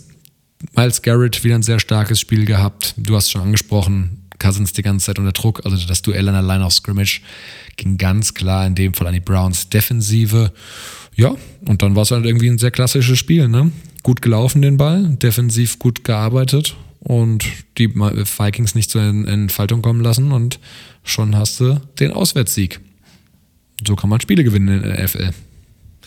Richtig, so viel gibt es über das Spiel eigentlich leider nichts zu sagen, weil da einfach nicht so viel passiert ist. Du hast die, viele Spieler sahen halt gerade in der Offensive nicht so gut aus, wie sie normalerweise aussahen. Vor allem die beiden Quarterbacks. Dort ist Mayfield schon angesprochen. Die Balls waren halt echt eine Katastrophe bei ihm in, in diesem Spiel. Keiner von seinen sechs Attempts über 20 Yards kam an beim Mann. Und äh, defensiv nicht wirklich überraschend, aber Miles Garrett kriegt so langsam das Aaron Donald-Treatment. Also hast teilweise Doppel- oder äh, sogar äh, Triple Coverage sozusagen, wo er dann äh, ge geblockt wird von zwei, drei Mann. Ähm, und trotzdem kommt er durch. Ja? Also sicherlich auf einem, auf dem Weg zu einem der besten Defensivspieler in der, in der Liga aktuell. Ja, ich glaube, es sind zwei Teams, die sind bei den Vikings hatte ich letzte Woche schon gesagt, die haben natürlich ein Problem, dass sie 1 und 3 stehen und eigentlich deutlich besser gespielt haben in den ersten drei Wochen zumindest, ähm, als dass sie einen negativen Rekord haben sollten. So, jetzt hatten sie ein richtig schwaches Outing gegen die Browns, haben dementsprechend auch verloren und stehen natürlich jetzt bei 1 und 3. Das macht es halt echt nicht einfach.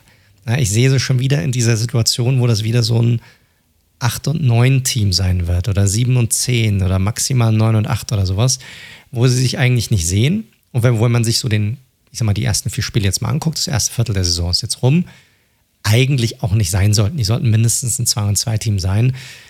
Aber es ist natürlich ein, ist natürlich ein Problem, wenn du die Spiele auch nicht finishen kannst und auch in den richtigen Situationen, in den wichtigen Situationen gerade offensiv dann nicht durchkommst.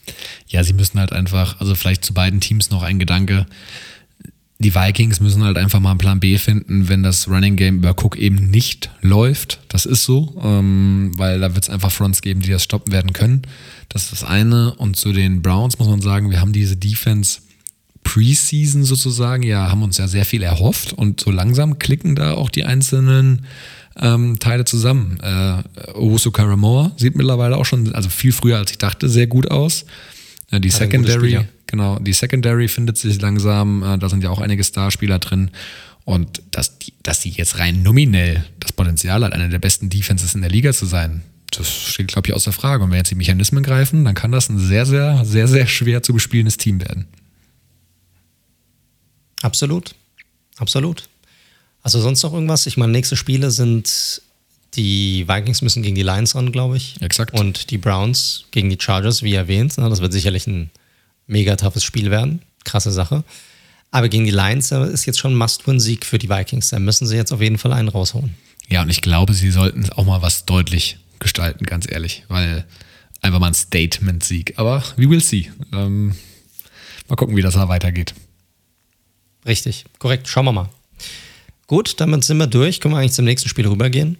Das sind bei uns in der Liste das Spiel der Green Bay Packers gegen die Pittsburgh Steelers. Ja. Und auch hier, ich meine, wir hatten es letzte Woche schon angesprochen, der gute Ben sah ein bisschen besser aus, am Anfang zumindest als letzte Woche noch. Aber die Packers haben dieses Ding klar nach Hause gebracht, 27-17. Ging eigentlich ganz gut los für die Steelers, ne? mit dem Touchdown von äh, Big Ben auf der Deontay Johnson, glaube ich, war es. Äh, vor allem über Cornerback Jair Alexander hinweg. Und da hat man gedacht, boah, okay, Big Ben, der will es jetzt allen nochmal irgendwie zeigen. Der hat auch unseren Podcast gehört. Krass, wie die alle Genau, reagieren. korrekt. Ab alle, alle, alle haben unseren Podcast gehört.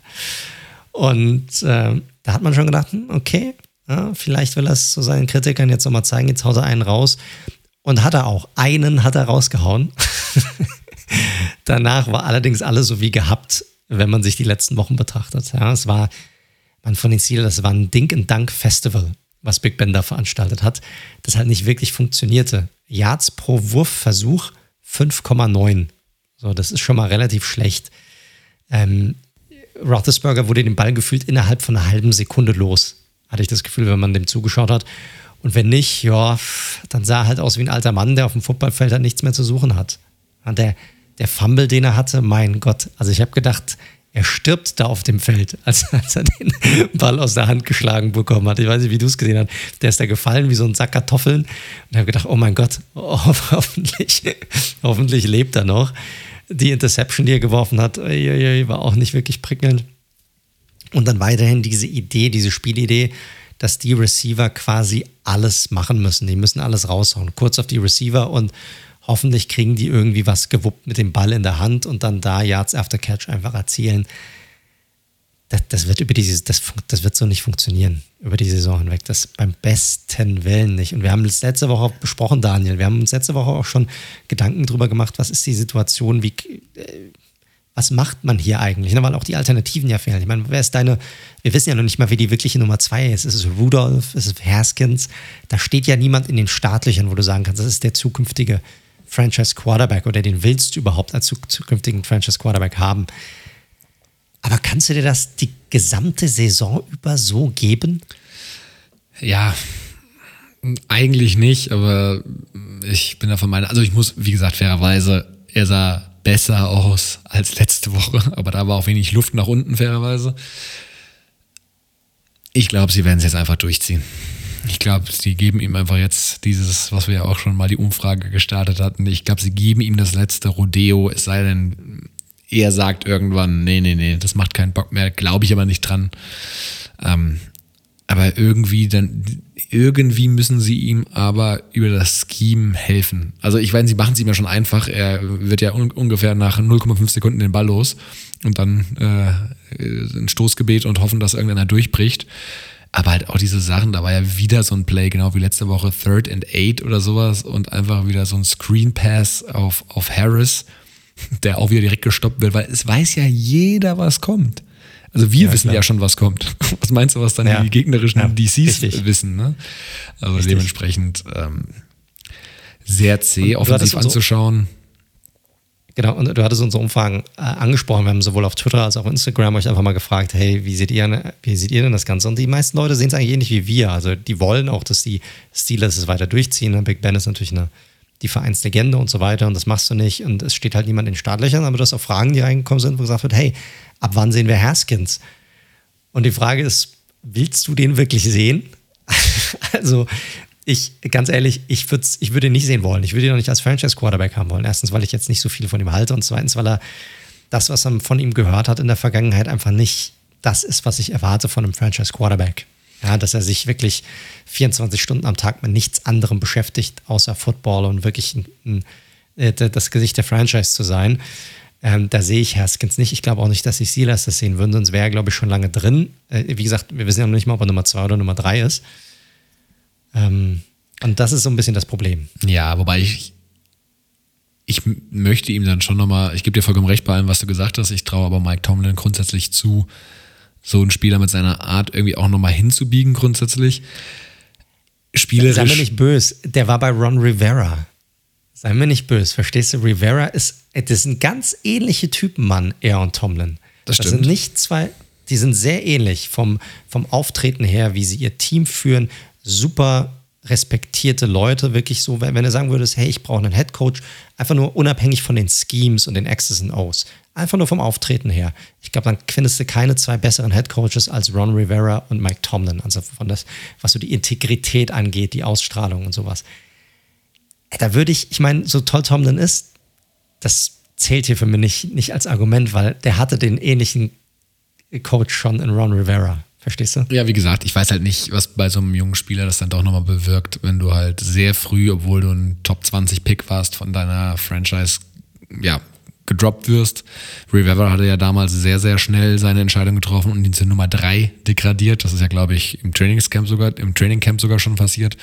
Ähm, und ja, wie gesagt, das Ding ist, der hat einen Jahresvertrag. Wenn du denkst, du hast irgendwas mit dem, dann musst du ihn natürlich irgendwann auch mal testen auf dem Feld. Oder du machst halt so ein bisschen den, den James Winston-Move von den Saints. Du gibst ihm nächstes Jahr nochmal einen Jahresvertrag und halt noch einen Rookie oder holst einen Veteran oder was weiß ich was. Aber mal gucken. Diese Saison, liebe Steelers-Fans, glaube ich, oder wollt ihr ja auch so, werdet ihr das mit, mit dem guten alten Ben noch in den Sonnenuntergang runterreiten müssen. Richtig, ganz genau. Genug von den Steelers. Schauen wir nochmal ganz kurz auf die Packers. Ich fand, die hatten einen ziemlich guten Mix aus Groton Pound und Pässen. Das hat richtig gut funktioniert. Ich meine, das war eine war gut geölte Maschinerie. Die mussten auch nicht mehr wirklich tun ja, also wirklich getan haben. Die hatten drei Receiver über 50 Yards. Ähm, Aaron Jones und AJ Dillon mit jeweils 15 Rushing Attempts. Also auch das haben sie wirklich gut hinbekommen. Also wirklich ein sehr, sehr guter Mix. Beide Defensiven fand ich mit Druck auf den Quarterback. Aber wenn die Offensive halt den Ball quasi kaum bewegen kann, das war ja bei den Steelers der, Fall, äh, da macht es dann natürlich auch für die Defensive schwer, dort einfach über das gesamte Spiel über hinweg einfach mitzuhalten. Äh, guckst du dir das Time Battle an, also wie viel, äh, das Possession Battle, hatten die Packers 35 Minuten den Ball und die Steelers 25 Minuten. Und dann weißt du eigentlich schon, was Sache ist. Und äh, nochmal auf die Packers, die kommen, finde ich, jetzt so langsam in einen Groove hinein, muss man sagen. Ja, auch wenn sie jetzt noch nicht wirklich vollends überzeugen. Ja, ich finde, du siehst die O-Line, da gibt es immer noch ein paar Problemchen. Das siehst du auch noch. Also die hatten alle Hände voll zu tun mit, mit den Steelers, obwohl die natürlich eine sehr gute Defensive Line haben. Ich wollte gerade sagen, sagen. Ist auch nicht die, die laschste ist, Front. Das, das stimmt, ja. Korrekt, korrekt. Und bei den Steelers ist es so, da kannst du eigentlich die gleiche Frage stellen wie in den vergangenen Wochen. Die haben wir eigentlich jetzt durchdiskutiert, was Big Ben angeht.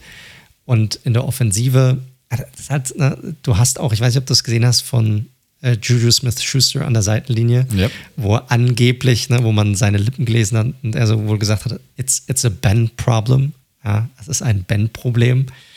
Hat er sicherlich nicht Unrecht, aber was willst du hier halt machen? Ne? Ich glaube, für dieses Team geht es diese Saison nirgendwo hin, außer in die erste Losing Season, seitdem Mike Tomlin ihr Head Coach ist. Und man wird sich in der Offseason dann komplett neu ja, aufsetzen müssen.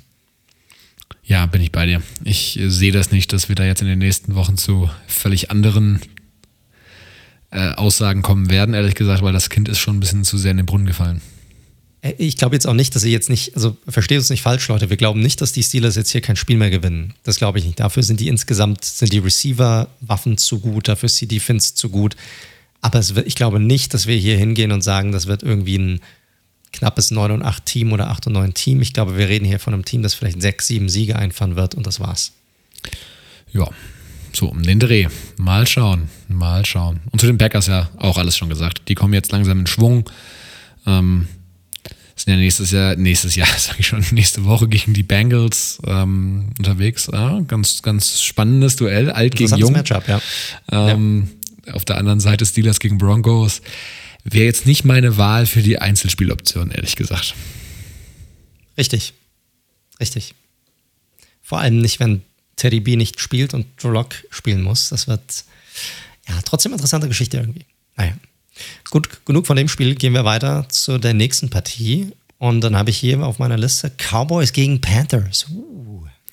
Ja, das war dann ein bisschen mehr äh, High-Scoring. Das haben die Cowboys nämlich. 36 Punkte haben sie dieser starken Defense der Panthers eingeschenkt. Ähm, Panthers konnten nur 28 erwidern und man muss auch sagen, da war auch relativ viel schon in der Garbage Time mit dabei. Also es war, nachdem es ausgeglichen losging, ähm, ja, gab es ja dieses eine, diesen kontroversen Play Call, sage ich mal, äh, der so ein bisschen das ja, ich weiß jetzt nicht, ob es der Gamechanger war, aber das Pendel hat es schon ausschlagen lassen in die Richtung von den Cowboys. Ja, ich glaube, also jetzt eins vorweg. Also ich glaube, da sind wir uns beide einig, Cowboys waren schon klar das bessere Team über das gesamte Spiel hinweg. Safe. Ja. Aber wir, genau, aber wir reden hier von einem Playcall, der immer noch im ersten Viertel ist und Momentum spielt, das wissen wir. Gerade im Football spielt es eine große Rolle. Und Tight End Dalton Schultz fummelt ganz klar den Ball aber wirklich in dem Moment, wo er getackelt wird, wird dieses Play quasi abgepfiffen. Warum auch immer. Äh, und es wird halt da, es wird halt entschieden, dass er dann schon Forward Progress hatte. Der kann nicht reviewed werden. Und deshalb war es kein Fumble. So, was eine komplette Fehlentscheidung war. Das hätte definitiv Ball werden müssen. Also Fumble sein müssen, Ball für die Panthers. Und äh, stattdessen war es halt Ball für die Cowboys und die machen halt einen Touchdown aus diesem Drive. Und das trägt halt natürlich zum Spiel schon bei. Das ist einfach so. Generell muss ich sagen, ich weiß nicht, wie du es siehst, aber die Leistung der Refs bislang in dieser Saison finde ich noch nicht so prickelnd. übergreifend? Oh, ich fand es jetzt dieses Wochenende sind mir ein paar Sachen aufgefallen. Ich würde es nicht generell sagen für die ersten Wochen. Dieses Wochenende sind mir ein paar aufgefallen. Also ich muss auch immer noch die, was, also das hat nichts mit den Refs, aber diese Taunting-Regel, die neue, geht mir halt auch so auf die Nüsse, äh, wo Waller irgendwie ja. Riesen, weil er den Ball gespiked hat, der guckt noch nicht in der Nähe der Bank, er guckt noch nicht mal Richtung Bank und äh, das ist ja dann immer gleich eine heftige Strafe. Und nach dem zweiten Touchdown war es, gab es eine Überlegung, ob er sogar ejected wird, deswegen, weil er den Ball in der Endzone gespiked hat. Und ja, also es gibt immer wieder kontroverse Calls natürlich. Ne? Ich glaube, Pass Interference wird immer so ein Thema sein, wurde teilweise so, puh, ja, kann, kann auch nicht. Ähm, dann auch immer, ne, war es jetzt ein, ein, Fumble oder ein Incomplete Pass, ist der Arm wirklich ja. nach vorne gegangen. Da geht es ja um, da, da geht es ja teilweise darum, wann hältst du das Bild an? Also so richtig, ne? Also so ein bisschen. Ja, aber ich meine, wenn, weißt du, das ist für mich so ein bisschen ein Problem. Ich jetzt, gut, ich hätte es mit meinen Giants selbst schon erfahren, aber ich habe es schon bei dem einen oder anderen Spiel auch gesehen, wo tatsächlich bei Special Teams, bei äh, Field Goals oder ähnlichem, wirklich die Defensiv-Unit, die Blocking-Unit, äh, also auf Offside entschieden wurde, obwohl sie gar nicht Offsides waren. Und da frage ich mich immer, es handelt sich doch um ein Scoring-Play. Warum kann das in dem Moment hier nicht reviewed werden? Es geht ja nicht darum zu sagen, ich möchte irgendwie einen Penalty aushändigen, aber dass du bei einem Scoring Play nicht hingehst und sagen kannst, ich würde gerne reviewen, ob es überhaupt ein Penalty war oder nicht. Ich finde, da könnten sie sich schon hinbewegen. Weil ich meine, im Fußball, und der Fußball hängt da ja extrem krass hinterher, ne? auch ist, ist eine andere Sportart, ist ein flüssiges Spiel, ist nochmal eine andere Sache, ist klar. Aber selbst im Fußball wird bei einem Scoring Play sozusagen alles reviewed. Auch ob es ein Foul gab, auch ob es Hand war oder was auch immer. Und in der NFL werden zwar auch Scoring Plays reviewed, aber auch nicht alles. Also wenn es ein Penalty, wenn ein Penalty gecallt wurde, dann bleibt er auch bestehen. Fertig aus. Selbst wenn es ein totaler Bullshit-Call war. Und das finde ich halt Schwachsinn, muss ich sagen. Ja, ja, eben. Zumal, wie gesagt, so gewisse Holding-Strafen teilweise auch ein bisschen sehr diskussionswürdig ist an der einen oder anderen Stelle. Aber naja, ähm, eine, eine Diskussion äh, für einen separaten Podcast. Ich wollte, sorry, ich weiß, es war ein bisschen off-topic hier, aber wir kamen gerade darauf zu sprechen. Ich wusste nicht, wann ich sonst bringen kann. Und es hat einfach in mir gebrannt, es irgendwann mal rauszulassen. Ich habe es schon gemerkt. Ich habe schon gemerkt. Ja, aber ansonsten erstmal losgelöst von der Refs-Diskussion war das schon ein sehr souveräner Sieg der Cowboys, die ähm, offensiv sehr stark aussahen, haben gerade im dritten Quarter, dass sie 20-0 für sich entschieden haben, wirklich die Pace extrem erhöht. Da gab es auch einen richtig geilen Touchdown. Ähm, Pass und Catch äh, von, von Prescott auf, auf Amari Cooper. Das sah sehr nice aus. Auch Cedric Wilson, der nochmal so eine schöne Pirouette dreht, den Defender da einfach mal ins Nichts laufen lässt und dann reinläuft. Also sehr, sehr gut und ähm, souverän. Und wie gesagt, die, ähm, dass es im Endeffekt nur, in Anführungszeichen, acht Punkte Abstand waren, lag auch eher daran, dass sie es dann hinten raus etwas haben ausfaden lassen oder etwas, ja, ja so doch, ich glaube, das trifft es ganz gut. Und Warum das so war, gab es also gab viele ähm, äh, Punkte, warum das so war. Also erstmal Prescott. Wir haben vorhin über Kyler Murray gesprochen als MVP-Kandidat. Prescott spielt bisher auch eine super Saison, hat sich meiner Meinung nach fast in jedem Spiel gesteigert. Ähm, gerade aus der Pocket heraus super, super gut. Also er wird ja noch gar nicht so krass als Runner in irgendeiner Form eingesetzt. Das ist ja noch gar nicht irgendwie so richtig ist er aber auch nicht. Also ich meine, der, er kann. Ist, der ist, er kann, aber er ist jetzt nicht so der, er war noch nie so ein Speedster. Also der ist nicht, der wirklich schnell ist er nicht, muss man sagen. Aber er ist, er ist jemand, der diese Situationen sehr gut erkennt, zumindest, und weiß, wann er laufen muss und so. Da ist er sehr, sehr gut drin. Das ja, gerade auch in Goal-Line-Situationen. Ne? Da wurde er ja, dann schon öfter richtig. mal eingesetzt.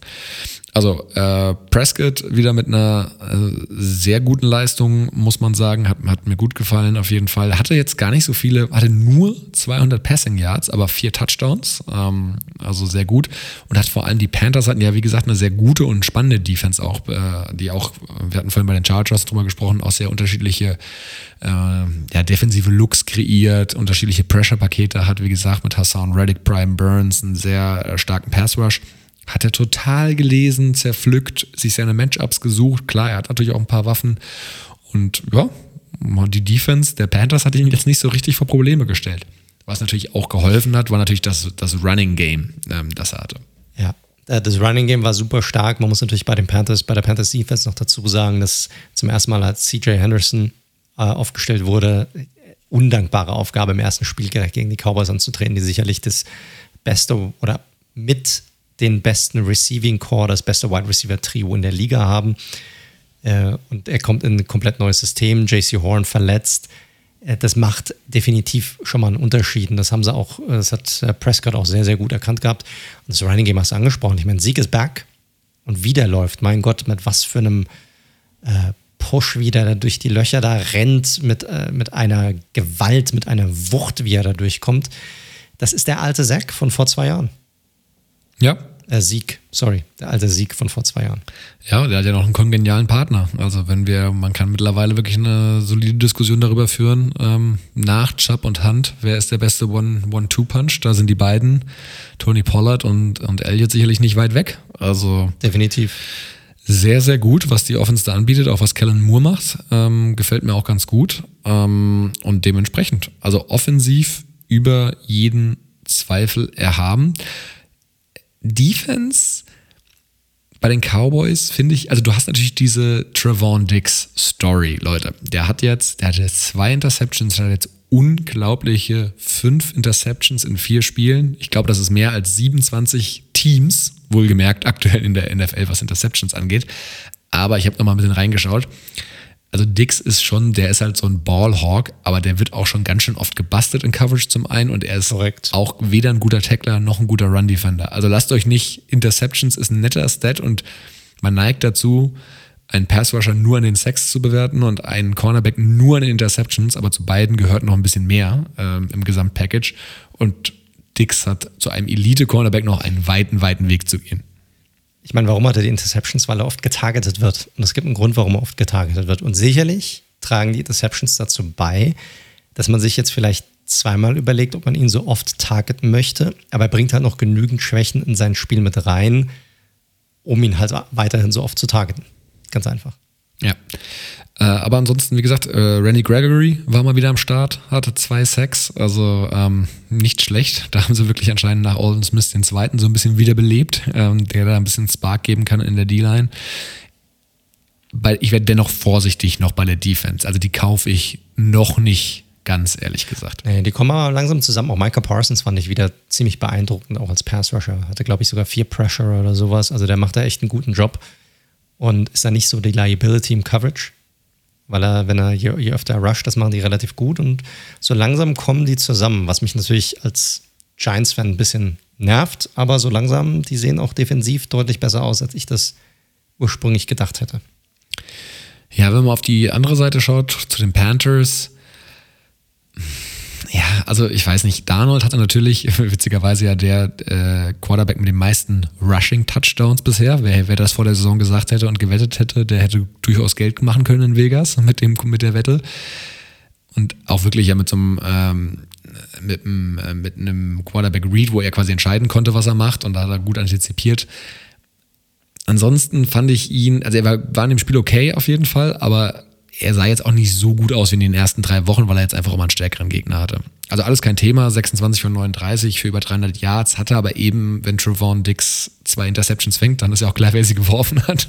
Ähm, und das waren jetzt beides keine unmenschlichen Plays, die der Dix gemacht hat. Ähm, ja, von da, Darnold, glaube ich, hat sich wieder so ein bisschen einsortiert. Also der wird jetzt nicht mehr in eine andere Quarterback-Kriege vorstoßen, glaube ich. Nee, und sie waren auch komplett unnötig und vor allem, sie haben halt einfach zu zehn Cowboys-Punkten geführt bei den Interceptions. Ja, das kommt ja noch dazu. Also, das, der hat seine Fehler haben die direkt zu Punkten geführt. Am Ende war es ein Acht-Punkt-Spiel, wo man natürlich auch sagen muss, ne? viel Garbage-Time dann dazu. Und als die Panthers dann nochmal rankamen, war einfach ein bisschen zu wenig, zu spät einfach. Aber ähm, ja, das war einfach unnötig. Das hat den Panthers direkt den Sieg gekostet. Ja, und last but not least. Den möglichen Sieg. Eine Person, die man noch nennen kann, ist sicherlich DJ Moore, der wieder ein starkes Spiel hatte. Ähm, ja. Acht Receptions für 113 Yards, zwei Touchdowns, auch ganz spannend eingesetzt wird. Er wird ja im Backfield öfter auch aufgestellt. Dieser, ja. Also dieser ein Touchdown war aber auch ein bisschen merkwürdig. Also Moore steht im, steht im Backfield und läuft dann einfach vorbei und fängt ihn einfach völlig frei in, in, in, der Endzone, wo ich mir auch dachte, naja, so den besten Receiver, der irgendwie auffällig aufgestellt wird, da könnte man ja schon mal die Idee haben, dass da was kommen könnte. Aber naja, es ist, wie es ist. Also ich glaube, die Panthers nach den 3-0-Siegen gegen, also nach den drei Siegen gegen die eher schwächeren Teams, ähm, war das jetzt, hat man schon gemerkt, da ist noch zu den Top-Teams sicherlich Luft nach oben. Und ey, die Cowboys gehören sicherlich auch zu den stärkeren Teams aktuell in der Saison. Haben die Chargers auch schon geschlagen, haben gegen die Bucks nicht schlecht ausgesehen. Ähm, gut, Eagles, anderes Thema, aber von daher, also mit den Cowboys ist zu rechnen. Das ist so. Das stimmt. Das wird ein interessantes Spiel nächste Woche gegen meine Giants. Da freue ich mich auch schon drauf. Ja, und die Panthers der Vollständigkeit halber haben, glaube ich, wieder bessere Siegchancen. Da geht es nämlich gegen die Eagles. Richtig, richtig. Nimmst du sonst noch irgendwas mit aus dem Spiel? Oder? Nö, wie gesagt, ich, das Wichtigste hatte ich schon gesagt. Darnold, glaube ich, wieder so ein bisschen eingeordnet. Da wurde mir auch schon ein bisschen zu viel Hype gemacht, ehrlicherweise. Richtig. Und Richtig. ganz kurz, letzter Satz, vielleicht doch mir noch was eingefallen. Man muss schon sagen, die Offense ohne McCaffrey sieht halt einfach anders aus. Ja, ist eine andere Offense, ist einfach so. Der fehlt. Der fehlt einfach. Gut. Kommen wir zum nächsten Spiel rüber. Zu einem spannenden Spiel zwischen den San Francisco 49ers und den Seattle Seahawks. Beide Teams jetzt 2 und 2 in diesem Division-Duell nach dem Spiel. Seahawks gewinnen dieses Duell knapp 28 zu 21. Ist ein wichtiger Sieg für die Seahawks gewesen. Ja, die sich aber so ein bisschen bei der Unfähigkeit der Niners bedanken können, äh, vor allem offensiv, nicht mehr aus ihren Possessions gerade in der ersten Halbzeit gemacht zu haben. Also, dass die Seahawks hier überhaupt als Sieger vom Platz gehen, finde ich eine absolute, also ist nicht unverdient, aufgrund der Leistung, die sie gerade in der zweiten Halbzeit hatten, aber ähm, ja, die Niners hätten in der ersten Halbzeit eigentlich alles klar machen können. Die erste Halbzeit gehörte voll und ganz den 49ers. Seahawks fanden offensiv quasi nicht statt. Ich glaube, die ersten fünf Possessions waren Three and Outs für die oder mussten sie definitiv punten, die Seahawks. Und die Niners definitiv einfach komplett drauf. Die Seahawks, ja, man mal wieder viel zu sehr darauf aus, immer nur das Big Play zu finden. Wilson hält den Ball ewig, Druck gelangt zu ihm. Und dann war es entweder ein Sack oder halt einfach ein Dead Play. Aber die Niners machten halt einfach viel zu wenig draus. Ne, da kam einfach nichts dabei rum und das war echt ein Problem. Du hattest dann die, ein, die, die Interception von äh, Jimmy Garoppolo, die nicht hätte sein müssen. Da hast du das verschlossen, eine Field Goal gehabt von äh, Wisnowski, der für Gold äh, geschossen hat, weil Gold angeschlagen war. Das heißt, du hattest den Panther, der die, der die Field Goals machen, äh, auch, auch, auch kicken musste. Hat Field Goal verschossen, hat auch einen Extra Point verschossen gehabt. Dort ist die fehlenden Third Down Conversions, die waren ein riesiges Problem das gesamte Spiel über. Ja, und hier hat vor allem dann die gescholtene Seahawks Secondary, ja, die wir auch schon sehr, sehr oft kritisiert haben, mehrmals die Kohlen aus dem Feuer geholt für ihr Team und dafür gesorgt, dass die Niners selbst in der Offensive dann halt nicht, nicht durchkamen. Special Teams war dann vor allem in der zweiten Halbzeit dann ein Thema für die Niners. Du hattest den Muffed Punt von Ken, also vielleicht, also ganz ehrlich, vielleicht eines der dümmsten Plays bislang in dieser Saison. Ja, der doppelte Fumble. Ohne, ohne Scheiß, Mann. Der Ball kommt, er fummelt den Ball, er fängt ihn nicht, dann hat er ihn und denkt sich, alles klar, ich laufe jetzt nochmal los und fummelt ihn einfach nochmal. Also geh halt runter, guck, dass du halt nicht nochmal einen Fehler machst, aber das ist halt echt total beschissen. Und was macht er? Kriegt nochmal seine Chance beim nächsten Punt und unterschätzt den Punt wieder vollkommen. Ne? Sagt, hey, der Punt geht auf jeden Fall in die Endzone. Nee, geht er nicht. Der Ball dotzt vor der Endzone auf. Und er muss dann nochmal zurückgucken, schauen, dass er den Ball fängt. Und da ist die Seahawks äh, Special Teams Unit schon da. Und äh, relativ schlechte Field Position dann natürlich für die 49ers. Also auf allen Ebenen einfach Probleme. Die Defense legt zwar vor, aber sowohl die Offensive als auch die Special Teams ja, bringen die Niners dazu, hier nicht besser abzuschneiden. So, da hattest du natürlich, du hattest ein paar geile Plays.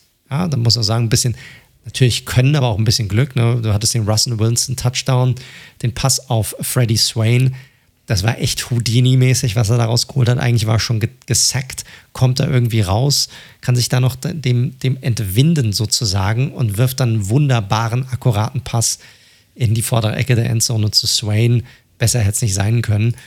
Und das hat einfach an diesem Tag den Unterschied ausgemacht zwischen diesen beiden Teams. Ja, so hatte ich es mir auch aufgeschrieben, weil eigentlich, du hast ja schon angesprochen gehabt, die Defense der 49ers war so dominant.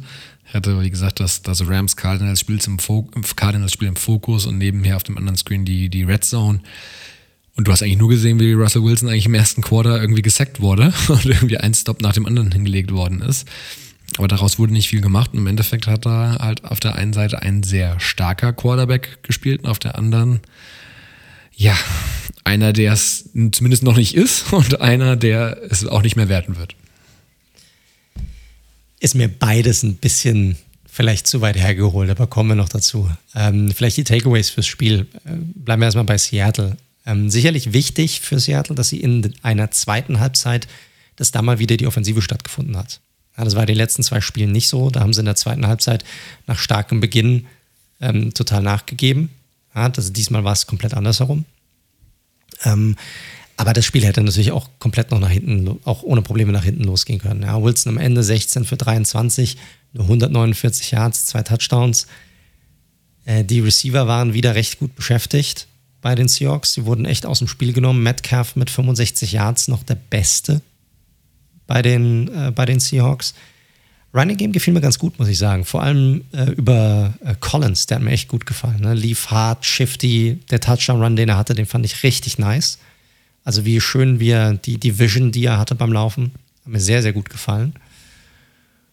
Und das hat, das war jetzt bei, die, bei den Seahawks die Stärken. Bei den Niners ist ja mal das Thema schlechthin sicherlich die Quarterback-Position. Lance sicherlich auch, der dann für Garoppolo, der verletzt raus musste, dann übernahm. Und äh, ich weiß nicht, wie du es siehst. Im, Im, Nachgang des Spiels wurde ja viel darüber gesprochen, ja, das Spiel war jetzt nicht so ihn auf euer, also das Scheme war jetzt nicht so auf Lance abgestimmt. Aber das finde ich schon ein bisschen komisch. Ne? Also, was, was bedeutet das überhaupt bei Shanahan, der ja eigentlich sein System oder sein Ding eigentlich durchziehen möchte? Und er will ja einen Quarterback, der sein System eigentlich durchzieht. Ich finde, Lance ich finde, er sah aus wie ein Rookie. Ne? Er hatte 8 von, 9 von 18 Pässen, hat er einen Mann gebracht, 157 Yards, zwei Touchdowns. Das liest sich erstmal gut. So, muss man sagen. Er hatte diesen einen Touchdown-Pass auf Debo Samuel, keine Ahnung, was das war, ein komplettes Busted Coverage, ja. wo Samuel einfach komplett alleine war. Also ich, ich habe es gesehen, ich musste einfach lachen, weil ich gedacht Alter, was kann nicht sein? Du hast den Number One Receiver, steht da einfach komplett alleine. Und alle anderen auf der anderen Hälfte des Spielfeldes sozusagen, und er kann 76 Yards durchrennen, nimmst du den halt weg, diesen einen langen Ball, bist du halt bei 8 von 17 Pässen für 81 Yards. So, das ist nochmal eine andere Geschichte dann als, als, die, als die andere Statline. Viele Würfe überworfen, zögerlich, aber ist natürlich zu erwarten bei einem Rookie Quarterback, muss man natürlich auch dazu sagen. Ich, als Quarterback-Halsbringer sehe ich ihn jetzt aber sicherlich noch nicht. Ja, auch nicht, vor allem nicht für diese Saison. So, und dann ist hier die Frage, und du hast ja deine Meinung zu einem, zu Garoppolo schon angedeutet eben gerade, ist für mich trotzdem die Meinung, ob das Sinn macht, ihn jetzt schon spielen zu lassen oder nicht. Weil ich glaube schon, dass die Niners glauben, dass es für sie auch noch um was geht in dieser Saison. Ja, ja, da hast du mich vielleicht auch falsch verstanden. Ich meinte nur, also ich glaube, bei Jimmy G wissen wir schon durchaus, was wir haben. Ich glaube, er ist nicht so schlecht, wie ihn der eine oder andere redet, so nach dem Motto, der muss auf die Bank. Ich glaube, der wird auch, selbst wenn er bei den 49ers ausgebotet werden sollte, wird er auch nochmal Starter irgendwo, kann ich mir auch gut vorstellen. Als Bridge QB, weil er schon eine gewisse Verlässlichkeit reinbringt. Er ist mittlerweile sehr verletzungsanfällig, muss man sagen. Also das zieht sich schon so extrem Richtig. bei ihm durch, ehrlich gesagt. Und er spielt ja eigentlich hinter einer guten O-Line. Also es gibt ja durchaus Spiel, äh, Quarterbacks, die mehr unter Druck geraten als er. So. Ich bin vollkommen bei dir, dass Jimmy G aktuell noch der bessere Quarterback ist. Und Trey Lance hat halt diese unglaubliche Upside, die du dir natürlich wünschst. Ne? als Runner natürlich, den Arm, den er hat, aber das ist halt einfach, und das wussten ja alle, dass er noch ein sehr unfertiges Prospect ist. Er steht ja quasi, wenn du Mac Jones auf der einen Seite hast, wo du auch weißt, ja, da wissen wir sehr genau, was wir haben, aber der ist halt NFL ready. Und du hast halt Trey Lance auf der anderen Seite, der sicherlich an physischen Trades das deutlich spannendere Package ist, aber eben noch deutlich roher in vielen anderen Themen wie das ganze Processing und sowas und Decision Making dementsprechend, ich wäre jetzt auch weit davon weg, äh, wenn Garoppolo fit ist. Und ich bin auch bei, bei dir, dass die 49ers hundertprozentig davon ausgehen, dass sie ein Playoff-Team sind. Ähm, dann musst du eigentlich zum jetzigen Zeitpunkt auf jeden Fall Jimmy G starten lassen, wenn er denn fit ist. Ja, so sehe ich es auch. Äh, Defense der Niners war verdammt stark, hatten wir schon gesagt. Vor allem sowohl was den Pass Rush angeht, als auch das Coverage taten hier ihren Job. Aber das hat dann halt nicht gereicht, wenn die Offensive nicht konvertiert oder nicht mehr daraus macht. Und da haben einfach die Seahawks, Glück ist zu hoch gesagt, sie haben einfach dann ihre Chance, die sie dann doch noch gehabt haben, einfach genutzt, in diesem Spiel drin zu bleiben und dann in der zweiten Halbzeit einfach aufzudrehen. So, und dann das ein oder andere Play von einem, einem der besten Quarterbacks der Liga, äh, die es dann rausgerissen haben am Ende, die die Seahawks zu diesem ja, verdienten Sieg geführt haben. Ja, definitiv. Hm, Seahawks sind halt irgendwie so ein bisschen, sind für mich noch sehr schwer greifbar, muss ich ehrlich gesagt sagen. ja, so richtig überzeugen tun sie halt nicht. Ja, also wirklich, wo du sagst, boah, ja, geil, die spielen, weißt du, wie Anfang letzte die Saison. ersten sieben, acht Spiele letzte Saison, so wo wir wirklich sagen, boah, das ist die beste Offensive der Liga. Da sind wir weit von entfernt. Wir hatten ein paar Spiele, wo diese Connection Wilson zu Tyler Locker da richtig stark aussah und so. Aber die Teams nehmen immer mehr diesen Deep Ball weg. Ja, und dann hast du trotz neuem Coordinator, hast du weiterhin diese gleiche Problematik, die du siehst. Ja, trotzdem will Wilson immer das Big Play finden, weil er halt diese krassen Speedster hat als Receiver, diese krass physisch guten äh, Receiver hat, sucht er das Big Play und das führt halt dazu, dass die Defensive Lines oft halt auch durchkommen. So, und dann bist du, hast halt mal eine Third, und bist dann halt auf einmal in einer Third and Long Situation äh, und schon kannst du den Drive irgendwie vergessen. Und das müssen sie halt irgendwie rausbekommen, finde ich, um wirklich konkurrenzfähig zu sein. Also wirklich auf dem ganz, ganz oberen Level. Und da sind sie noch nicht. Ja, sehe ich ähnlich, aber wir hatten es ja vorhin schon angedeutet bei dem Rams-Cardinals-Spiel. Das sind ja genau die Gegner der beiden Teams am nächsten Sonntag. Richtig, also es wird eine super, super spannende Woche in der NFC West nächste Woche. Du hast die Niners, die gegen die Rams spielen, du hast die Seahawks, die gegen die Cardinals spielen. Das werden Spiele sein, die wird man sich ansehen müssen. Und da freue ich mich auch schon echt extrem drauf. Und das könnte dann wirklich nochmal zu einem Shake-up kommen dann, oder da könnte sich dann die Spreu vom Weizen trennen in dieser Division. Oder es könnte sein, dass wir auf einmal, ja, mal gucken, ja, drei Teams haben mit einem 3 und 2er Rekord nächste Woche. Wäre die Möglichkeit. Ja, wir werden sehen. Aber nachdem wir jetzt von Duell, einem Duellen gesprochen haben, die man sehen muss, kommen wir mal zu einem, das man nicht zwangsweise gesehen haben muss. Sehr guter Übergang, ja. Absolut. Nächstes äh, Game auf unserer Liste hier: Bears gegen die Lions. Dass die Bears tatsächlich ziemlich deutlich und klar gewonnen haben, fand ich. So ist es. Stehen jetzt damit 1 und 3 und die Lions 0 und 4. Äh, die Lions müssten die Bears nicht 2 und 2 stehen. Ich habe ja 1 und 3 stehen. Die Bears haben doch gegen die Bengals auch schon gewonnen, oder? Dann habe ich mir nämlich falsch notiert. Du kannst ja parallel mal nachschauen. Auf jeden Fall 24-14 ging dieses Spiel aus. Start-Zielsieg der Bears im Division-Duell.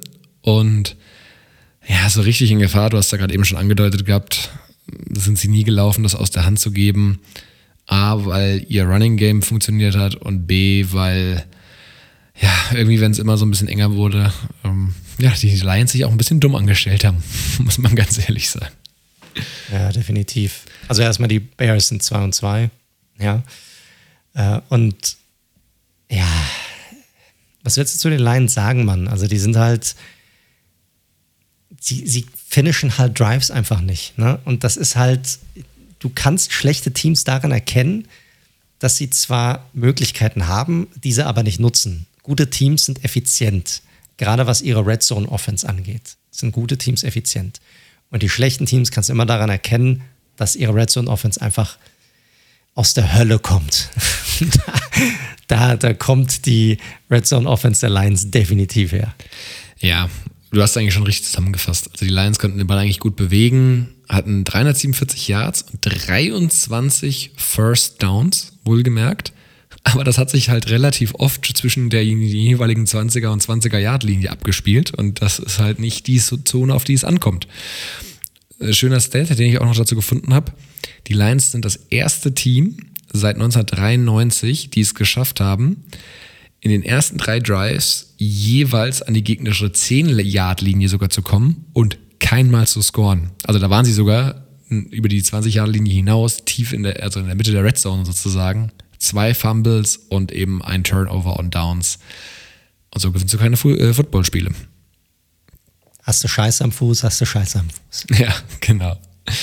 Ähm, wenn wir auf die andere Seite schauen, das ist vielleicht die spannendere Geschichte. Die Offense bei den Bears sah besser abgestimmt auf Fields aus, muss man sagen. Vor allem deswegen, weil sie ihm weniger zugemutet haben. Also ganz stark natürlich wegen dem Running Game. David Montgomery sah bis zu seiner Knieverletzung. Das ist natürlich bitter. Der wird auch nach der ersten Diagnose bis Woche 10 mindestens wohl ausfallen. Das sah auch schlimmer aus. Ich dachte auch, dass es Season Ending wäre, ehrlich gesagt. Ähm, von daher vielleicht sogar Glück im Unglück. Aber David Montgomery, wie gesagt, sah sehr gut aus. Wieder über 100 Yards, wieder zwei Touchdowns. Sehr explosiver Runner, hat er gut gemacht.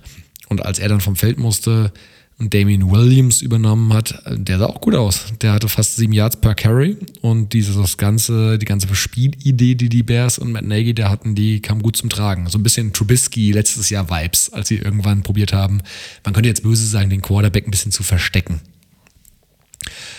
Aber Fields sah besser ja. aus als letztes Jahr. Ja, äh, als letzte Gott. Woche, sorry. Ja, im Grunde genommen war es eine Max Protect Offense, die sie hier gelaufen haben.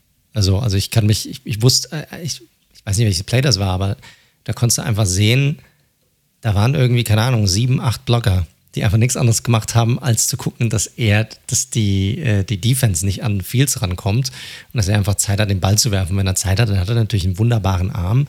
Aber da siehst du dann natürlich schon, dass du auf der einen Seite war Nagy smart genug, die Offensive dahingehend zu öffnen, dass er sein Scheme geöffnet hat, dass er ein anderes Scheme genutzt hat dafür, um Fields in Szene zu setzen. Auf der anderen Seite ist halt die Frage, kannst du so auf Dauer Spiele gewinnen? Ja, weil ich glaube, das, das wird auf Dauer nicht gehen. Gerade wenn du irgendwie hinten liegst. Ja, korrekt, exakt. Exakt. Und äh, da siehst du schon, was er Fields zutraut und wo er glaubt, dass noch seine Probleme sind. Und er probiert ihn so gut wie möglich, so gut es geht zu schützen. Einmal über das Scheme hinweg, dass er nicht nur in der Pocket bleibt, sondern dass er auch nach außen geht. Aber auch, ein, auch einfach dahingehend, dass er extra Blocker mit reingebracht hat, äh, um, äh, um Fields die Unterstützung zu, äh, zu geben. Ja, aber wie gesagt, es hat auf jeden Fall Früchte getragen gegen eine, wie gesagt, diesmal auch nicht so aggressive oder gute Front der, der Lions, die wir noch gelobt hatten in den letzten Wochen. Also Fields äh, konnte einige Würfe anbringen, auch über 12 Yards pro Schnitt. Äh, Daryl Mooney hatte da so ein bisschen sein Breakout-Game, 125 Yards bei nur vier Targets. Also das waren alles richtig lange Dinger, die er da gefangen hat. Und ja, das hat halt im Endeffekt einfach gereicht in der Kombination äh, gegen die Lions weil da, wie gesagt, die Problematik hat man schon angesprochen. Goff fand ich ansonsten in Ordnung, hat halt diese zwei Fumbles. Der eine ist natürlich einer für den Saisonrückblick, äh, wo beim Snap, als er noch dirigiert, der Center ihm den Ball gegen, weiß gar nicht, was war das, Schulter, Oberschenkel, weiß gar nicht, wo er da hingedroppt ist und dann, wupp, über die Line sozusagen direkt äh, zum Gegner. Das war natürlich Slapstick. Aber ansonsten gab es bei den Lions wenig Positives, außer vielleicht aus deutscher Sicht äh, Amon Russell Brown, sechs Catches für 70 Yards, waren auch nicht, waren auch ein paar tricky Dinger dabei. Also der ist echt in der NFL angekommen, muss man sagen. Richtig, freut mich für ihn. Und für alle deutschen Footballfans natürlich auch. Wäre natürlich cool, wenn wir mal wieder ein Aushängeschild in der NFL hätten, das auch spielt. Ja, sein Bruder hat ja mal wieder nicht so viel Werbung in eigener Sache gemacht bei den Packers in den letzten. Richtig. Richtig. Ansonsten gibt es nicht so viel zu sagen. Ich glaube, die Lions sind die Lions, da kann man jetzt nicht mehr so viel sagen. Da wäre jetzt mein Tipp von dem, was ich gesehen habe, die vier ersten Wochen. Ey, die Andre Swift sieht super aus, warum setzt du ihn nicht mehr ein? Also der war ein bisschen. Richtig. Also der wurde einfach nicht so viel eingesetzt diese Woche. Sie müssen besser in der Red Zone werden und eben Turnover minimieren. Ich glaube, das wissen sie aber auch. Spannender ein bisschen die Bears. Fields natürlich mit den Anpassungen hat deutlich besser ausgesehen. Da war aber auch wenig Luft nach unten wiederum nach der letzten Woche, wo er einfach gejagt wurde. Und diese Anpassungen machen natürlich Sinn. Ich bin jetzt mal gespannt, wie das weitergeht, weil du hast schon angesprochen, wie lange mit Fields. Nagy hat schon gesagt, sobald Dalton wieder fit ist, weiß keiner, ob das nächste Woche sein wird, spielt Dalton. Das ist sein QB1, hat er nochmal betont. Und ich glaube nicht, dass das irgendwie Blabla ist, sondern dass er das so meint und so sieht. Und die Frage ist auch, wie diese simple Offense, äh, die du gerade auch schon beschrieben hast, funktioniert, wenn eben nicht mehr Montgomery dabei ist. Weil dieser O-Line vertraue ich immer noch sehr, sehr wenig, gerade im Passblocking. Von daher mal gucken. Also dieses Gerüst bei den Bears ist auf sehr, sehr, sehr wackeligen Beinen. Und da würde ich mich jetzt von zwei Siegen, die sie bisher gegen die Bengals und die Lions geholt haben, nicht täuschen lassen. Richtig. Und ich meine, wenn du so auf Social Media gehst, die Bears-Fans und alle, die natürlich viel sehen wollen, die schreien natürlich auf, lass endlich unseren vermeintlichen Franchise-Quarterback von der Leine, lass ihn spielen, scheiß auf Dalton, das ist so die einhellige Meinung. Ich muss aber sagen, ich muss Nagy hier ein bisschen in Schutz nehmen, weil ich kann es komplett nachvollziehen. Du kannst keine Offense laufen lassen, wo du konstant sieben Blocker brauchst, weil der Quarterback halt einfach noch nicht so weit ist, so schnell durch seine Reads durchzugehen damit die NFL-Passer nicht zu ihm gelangen. Das wird nicht funktionieren. So kannst du keine Saison bestreiten. Und Dalton hat sicherlich seine Limitierung, aber der hat halt schon alles gesehen in der NFL. Der wird halt den Ball innerhalb von zwei, zweieinhalb Sekunden los. Das braucht Nagy, um seine Offense laufen zu lassen, die Offense laufen zu lassen, die er auch laufen lassen möchte. Das ist halt so ein bisschen das Ding. Und deshalb kann ich das komplett nachvollziehen, dass man weiterhin Dalton, dass er weiterhin Dalton äh, präferiert. Ich glaube, dass down the line Field sicherlich noch sein, die ein oder andere Möglichkeit bekommen wird, sein Können zu zeigen. Aber du siehst auch absolut noch, er braucht einfach noch Zeit. Sowohl generell einfach Zeit, um sich zu entwickeln, als hat auch einfach Zeit auf dem Feld, um das Spiel noch richtig zu lesen. Zu viel Zeit, als dass ich ihm ja äh, momentan spielen lassen würde. Naja, schauen wir mal. Nächste Woche geht es für die Bears gegen meine Raiders. Ähm, Pass Rush sieht ja da ganz gut aus. Das sollte richtig, eine Herausforderung richtig. werden für die Bears. Und die Lions haben das nächste Division-Duell vor der Brust, nämlich gegen die strugglenden Vikings. Korrekt. Gut. Ansonsten, ich glaube, mehr können wir aus diesem Spiel jetzt nicht herausziehen, oder? Nee.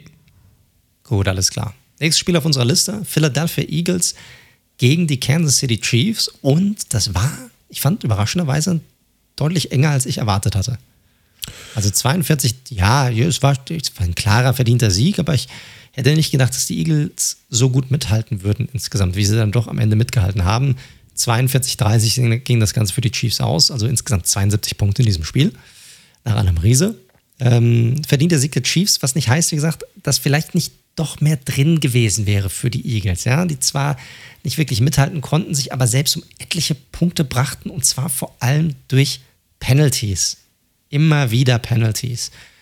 Und dann natürlich auch eigene Fehler. Ne? Hertz überwirft äh, in der Endzone und sie, es gibt nur ein Field Goal, was halt, was jeder weiß, ist, ist gegen die Chiefs einfach tödlich, wenn, der, äh, wenn du keine, keine Touchdowns scorest. So, Touchdown-Pass zu Goddard, der allerdings zurückkommt wegen Penalty.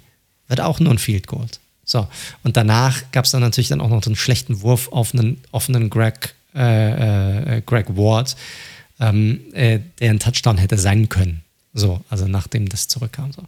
Drittes Viertel, Touchdown-Pass zu Ertz Pass Interference von Asega Whiteside. Auch wieder nur Field Goal für die Eagles. So, und ihr seht schon, dann hast du den Devante äh, Smith, der ein wirklich gutes Spiel gemacht hat. Ja, hatte auch einen Touchdown-Catch, ging aber auch out of bounds. Wir reden hier von neun anstelle von möglichen 28 Punkten, die es hätte sein können für die Eagles.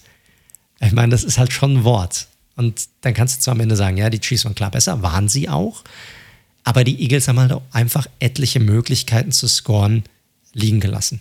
Ja, und wenn sie sie nicht liegen gelassen haben über Penalties, dann manchmal wurde er auch ein bisschen zu konservativ, der gute Nick, was seine Richtig. Entscheidungen anging.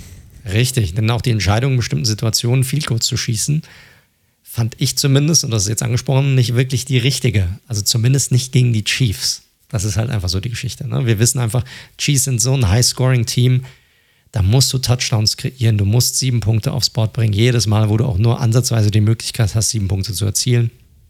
Also du hast eine wirklich absolut dominante Defense. So. Aber wenn du die nicht hast und die Eagles haben die, diese halt nicht, dann musst du halt gucken, dass du Touchdowns kreierst. Da hatte der gute Nick Sirianni ein paar Entscheidungen dabei, wo ich fand, die waren einfach ein bisschen zu konservativ in dieser Situation.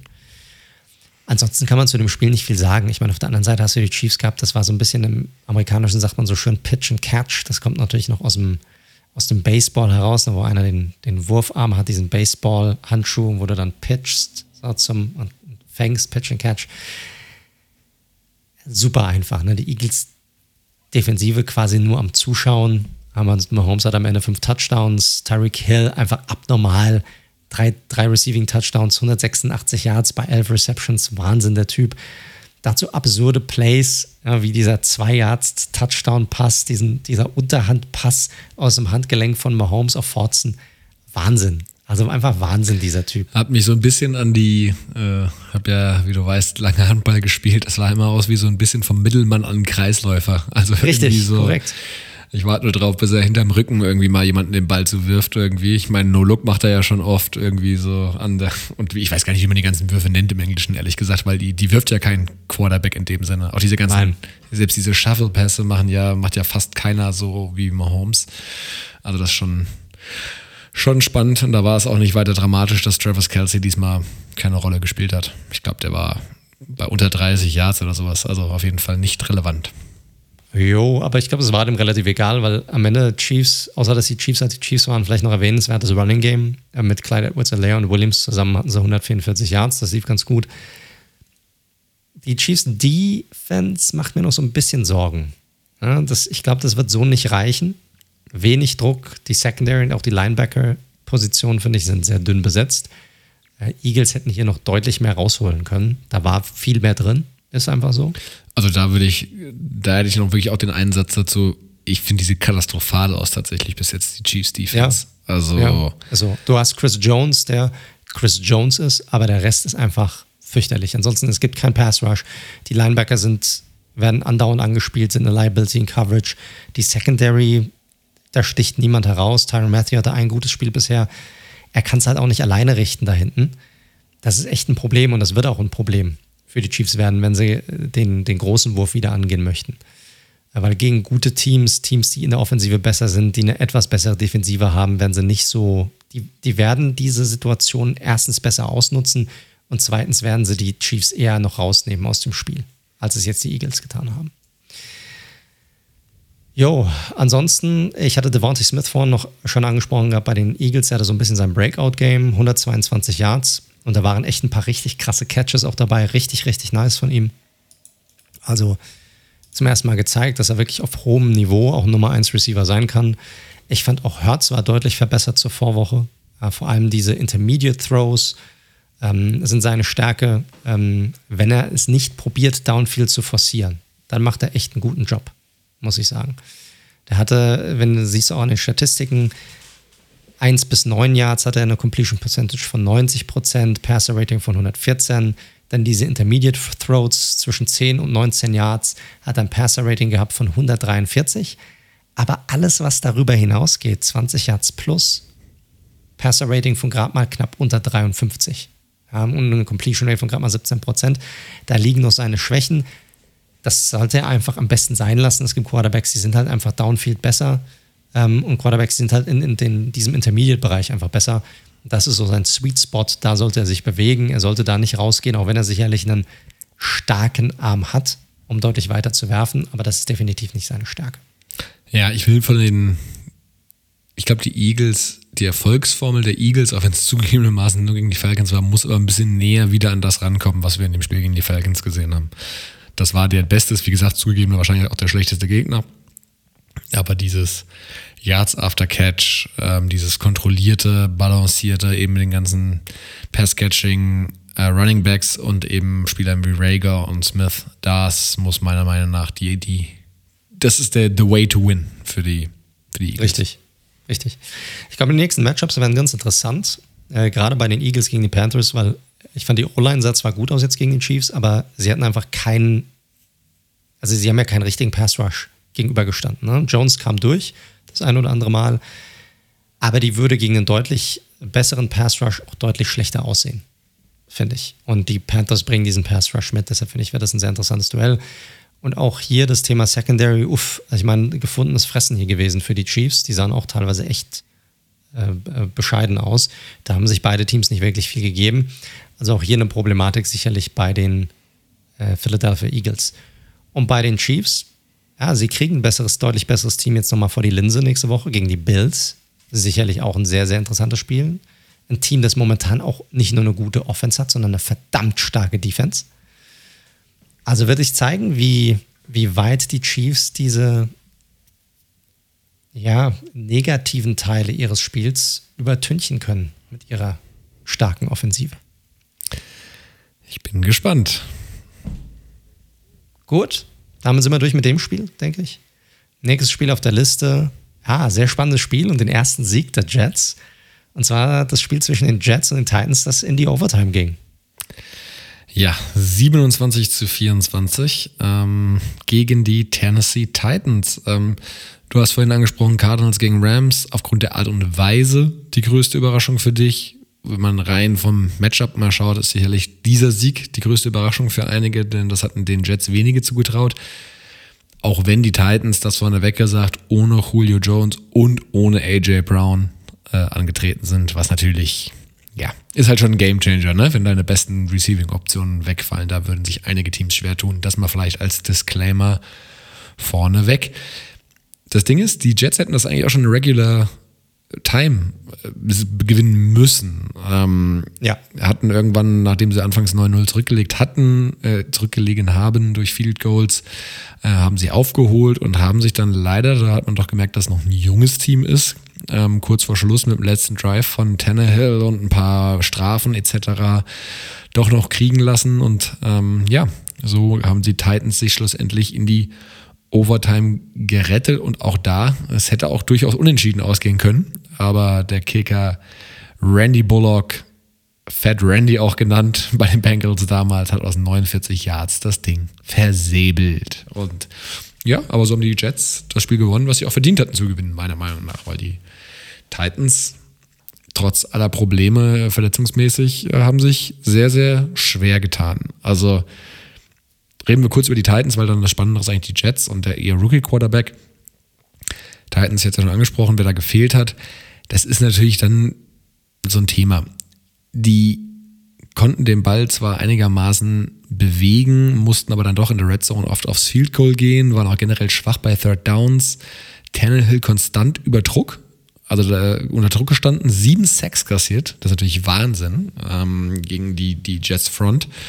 Und die Jets hatten so viele Pressures in diesem Spiel wie kumuliert in Woche 1 bis 3. Also diese O-Line-Problematik, Tyler Leon, wir erinnern uns das Spiel gegen Chandler Jones, der damals 5-6 hatte in Woche 1. Es setzt sich, also Leon ist gerade verletzt, aber das setzt sich fort.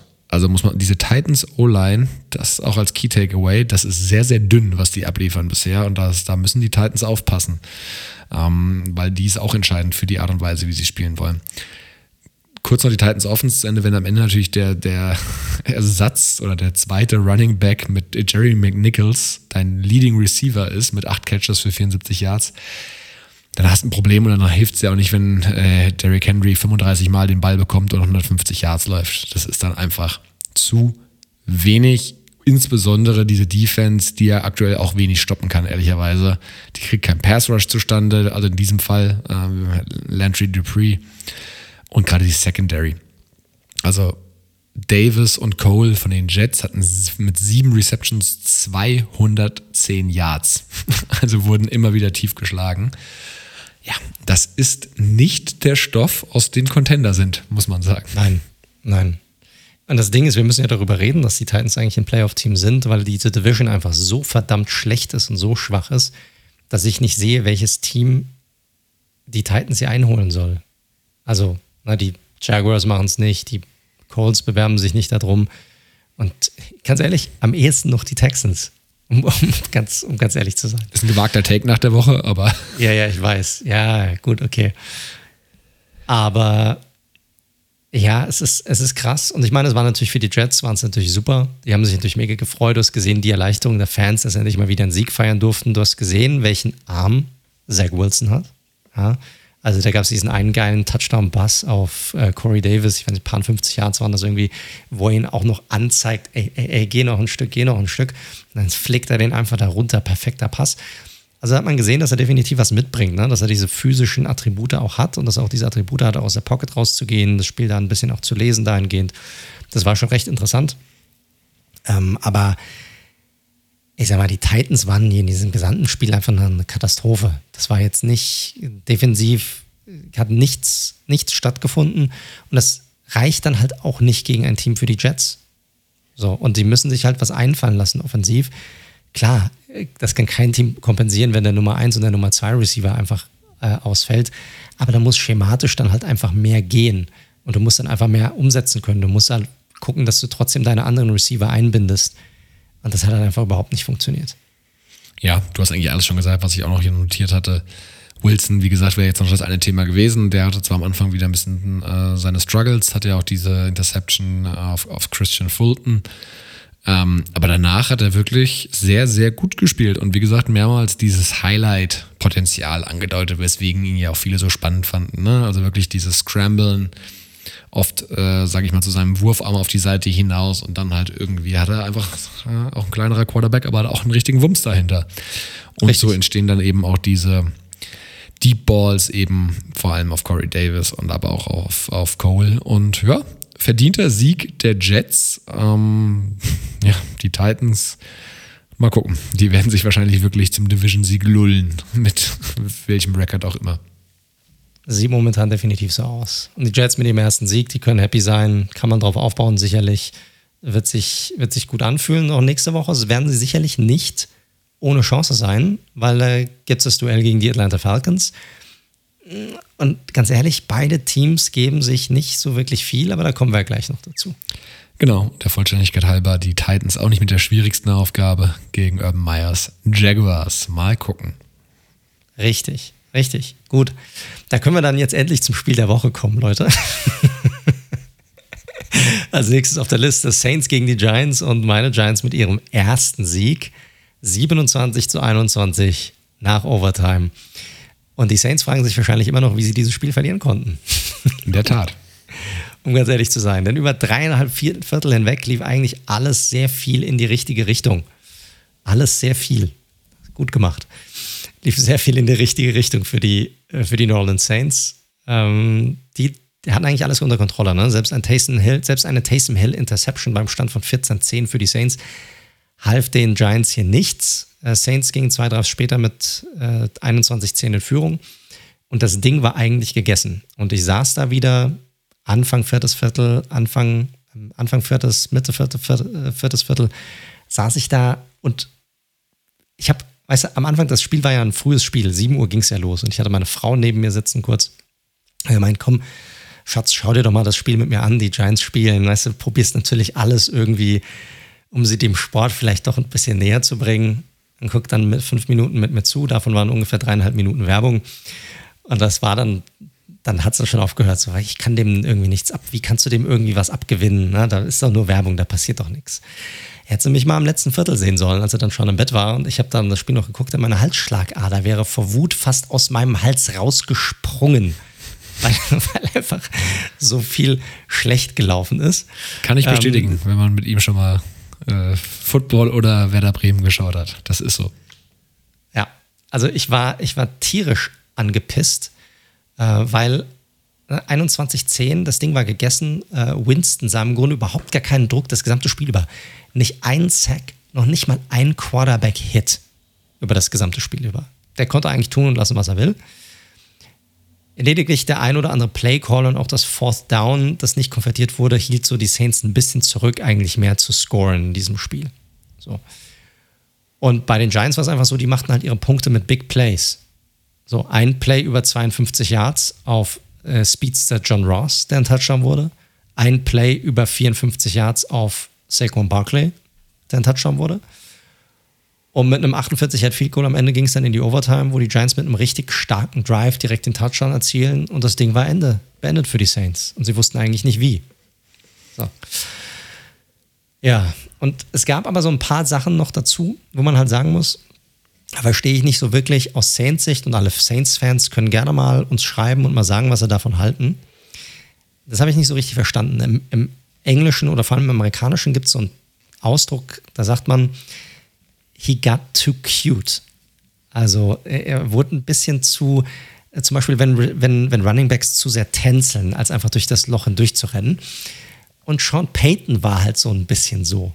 Ne? Anstatt einfach seinen Stiefel runter zu callen, weil er die Giants eh in der Tasche hatte, hat er so ein paar Entscheidungen getroffen, die ich nicht so richtig nachvollziehen konnte im Spiel. Du hast zum Beispiel einmal die Interception, die Taysom Hill geworfen hat. Warum musst du Taysom Hill werfen lassen? Winston hat diese Giants Defense komplett auseinandergenommen, hat das ganze Spiel über. Warum musst du ihn werfen lassen? Ein Deep Ball auch noch dazu. Und man weiß, er hat nicht den stärksten Arm. War eine easy Interception hier für die Giants. Warum eine Challenge Flag werfen?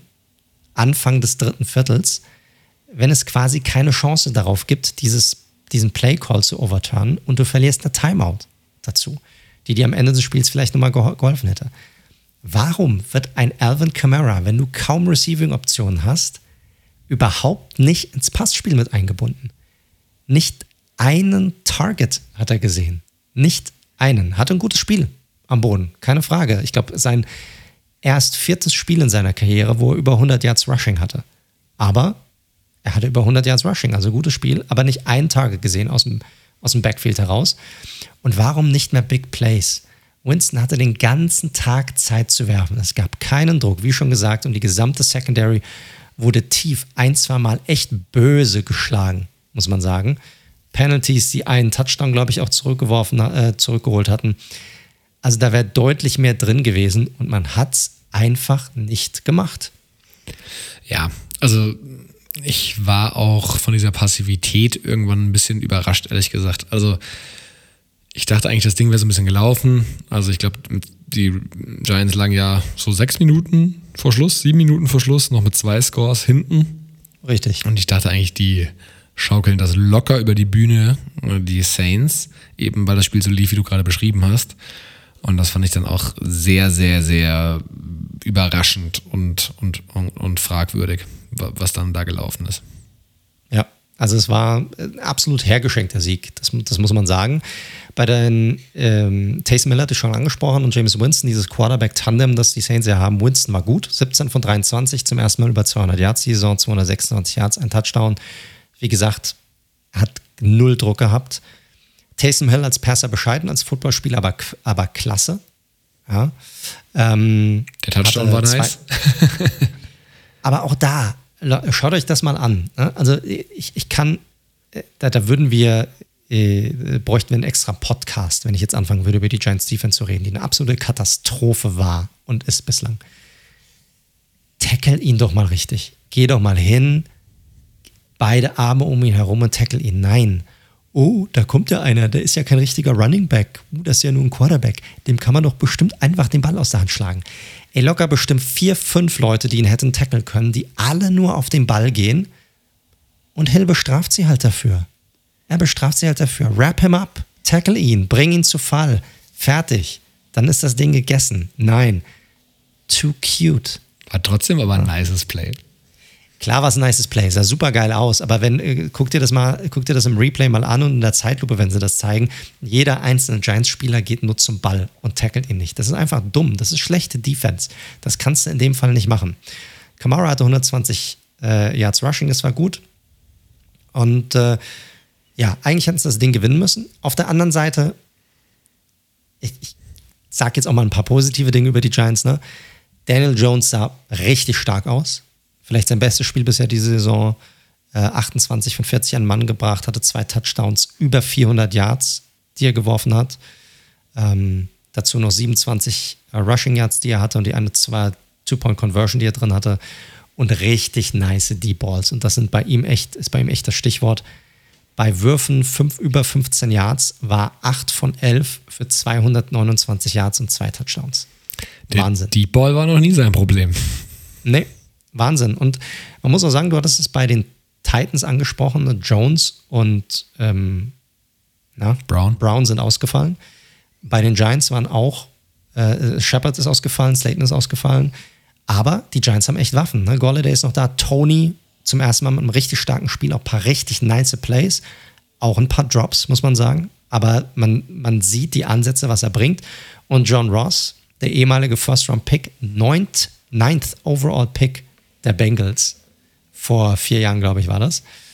Ähm, erstes Sighting, drei Receptions und den einen Touchdown, den er, den er hatte. Ähm, übrigens, für die, die es nicht wissen, er hält den Rekord beim 40-Yard-Dash bei der Combine mit 4,22 Sekunden. Also einen krassen Speed hat er auf jeden Fall. Viel mehr aber auch nicht. ja, er hatte, man muss sagen, er war ein Chain Mover. Er hatte zwei First Downs, die er noch hatte. Man, ich meine, wenn man nichts erwartet, dann war das schon gut. So, muss man sagen. Und noch positiv bei den Giants, und das ist halt das Komische an dieser Saison, die Offensive Line. Also Pass Protection. Andrew Thomas nach vier Spielen, sechs Pressure zugelassen, ein Quarterback-Hit, keinen Sack.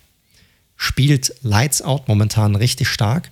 Und hey, du gibst einem Quarterback Zeit, auf einmal kann ein richtig ordentlicher Quarterback sein.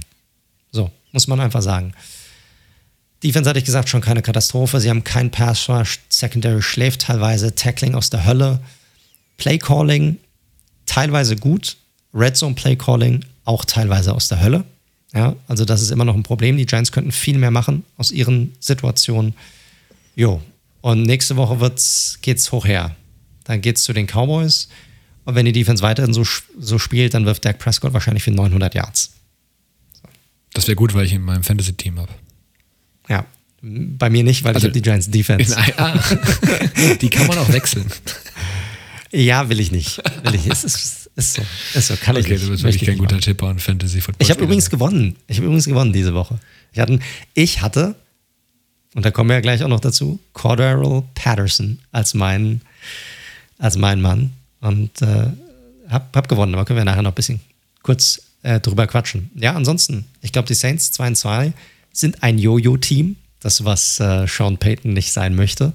Hat vor dem Spiel angeblich Jojos verteilt zu, seinem, zu allen seinen Spielern, ja, weil er nicht möchte, dass die so ein Hin- und Her-Team sind. Sind sie aber momentan und die Giants mit ersten Lebenszeichen offensiv, definitiv.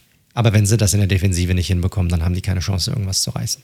Fertig ja, kann ich nicht mehr viel weiter sagen. Saints bleiben etwas suspekt, äh, schlagen Patriots und Packers, verlieren aber gegen Giants und gegen Panthers. Ähm, wie gesagt, Giants hast du alles schon so gesagt, sehe ich ähnlich. Jones halt, ich glaube, das ist das Wichtigste, dass du da sagen kannst. Ähm, an ihm liegt es auf jeden Fall nicht. Ich bin halt mal gespannt, wie das ausgeht, wenn diese Saison trotzdem mit, keine Ahnung, 7-10 ausgeht, was jetzt kein völlig un unrealistisches Szenario ist was machst du dann, ne? Dann sagst du dann, okay, ein neuer Headcoach und ich probiere es nochmal oder gleiches Tandem und ich probiere es nochmal. Aber ich glaube, das ist jetzt nach 1, 3 oder nach einem Viertel der Saison vielleicht noch ein bisschen eine verfrühte Diskussion, die können wir später nochmal führen. Richtig, vielleicht einen Spieler, über den wir gar nicht geredet haben, Saquon, der Stimmt. besser aussah, nicht, ich fand nicht gut. Äh, er wird wieder, da gibt es tausend Lobhudeleien gerade im Netz über ihn. Ich fand, er war deutlich verbessert, gerade im Passspiel auch und auch im Run-Game aber richtig gut war das noch nicht. So, das muss man, das muss man sagen. Aber es ist auf dem, er ist auf dem richtigen Weg. Ja, äh, man sieht es halt nicht so oft. Das war ja durchaus ein, ein langer Pass, den er gefangen hat vom, von Daniel Jones. Ja, ja, korrekt.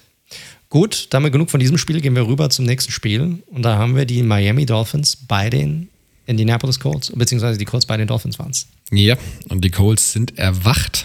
Ähm, 27 zu 17 haben sie gewonnen. Ähm, damit stehen beide Teams 1 und 3, nur komplett unterschiedlich gelaufen. Die Dolphins sind mit einem Sieg gestartet, jetzt dreimal verloren bei den Colts. Andersrum, somit halt eben der erste Sieg für Carson Wentz, der wieder angeschlagen, logischerweise immer noch wegen seinen Knöcheln ins Spiel ging. Ja, Geschichte des Spiels ist einigermaßen schon erzählt. Erst ging gar nichts bei den Colts, ähm, bei den Dolphins allerdings auch nicht, aber kurz vor der Pause gab es dann einen längeren Run von Jonathan Taylor und somit die ersten Score auf, äh, ja, auf der Anzeigetafel für die Colts. Zweite Halbzeit hat dann aber ganz gut geklickt, muss man sagen. Taylor hat das Ganze wieder ges gestartet mit, mit ein, zwei guten Läufen. Mo Alec Cox, Red Zone Waffe, zwei Touchdowns. Ähm, war sehr nice. Der eine war sehr frei, den anderen hat aber contested gut gemacht. Und ja, im Endeffekt haben die, haben die Wentz, sage ich schon, die Wentz Boys, die Colts haben das Spiel komplett kontrolliert, auch die Time of Possession deutlich. Und das war trotz dieses der kleinen Aufholjagd am Ende schon ein relativ easygoing Sieg für die Colts, muss man sagen, weil, und das ist dann eben auch Teil der Wahrheit, die Finns haben wirklich nichts richtig zum Laufen bekommen. Die hatten zu Beginn des letzten Viertels noch nicht mal 100 Offensive Yards produzieren können, was natürlich indiskutabel ist. Jacoby Preset, den ich ja noch letzte Woche gegen die Raiders ganz gut gelobt habe unter Druck, Mm, also sein Statsheet liest sich gar nicht so verkehrt. 20 von 30, knapp 200 Yards, zwei Touchdowns.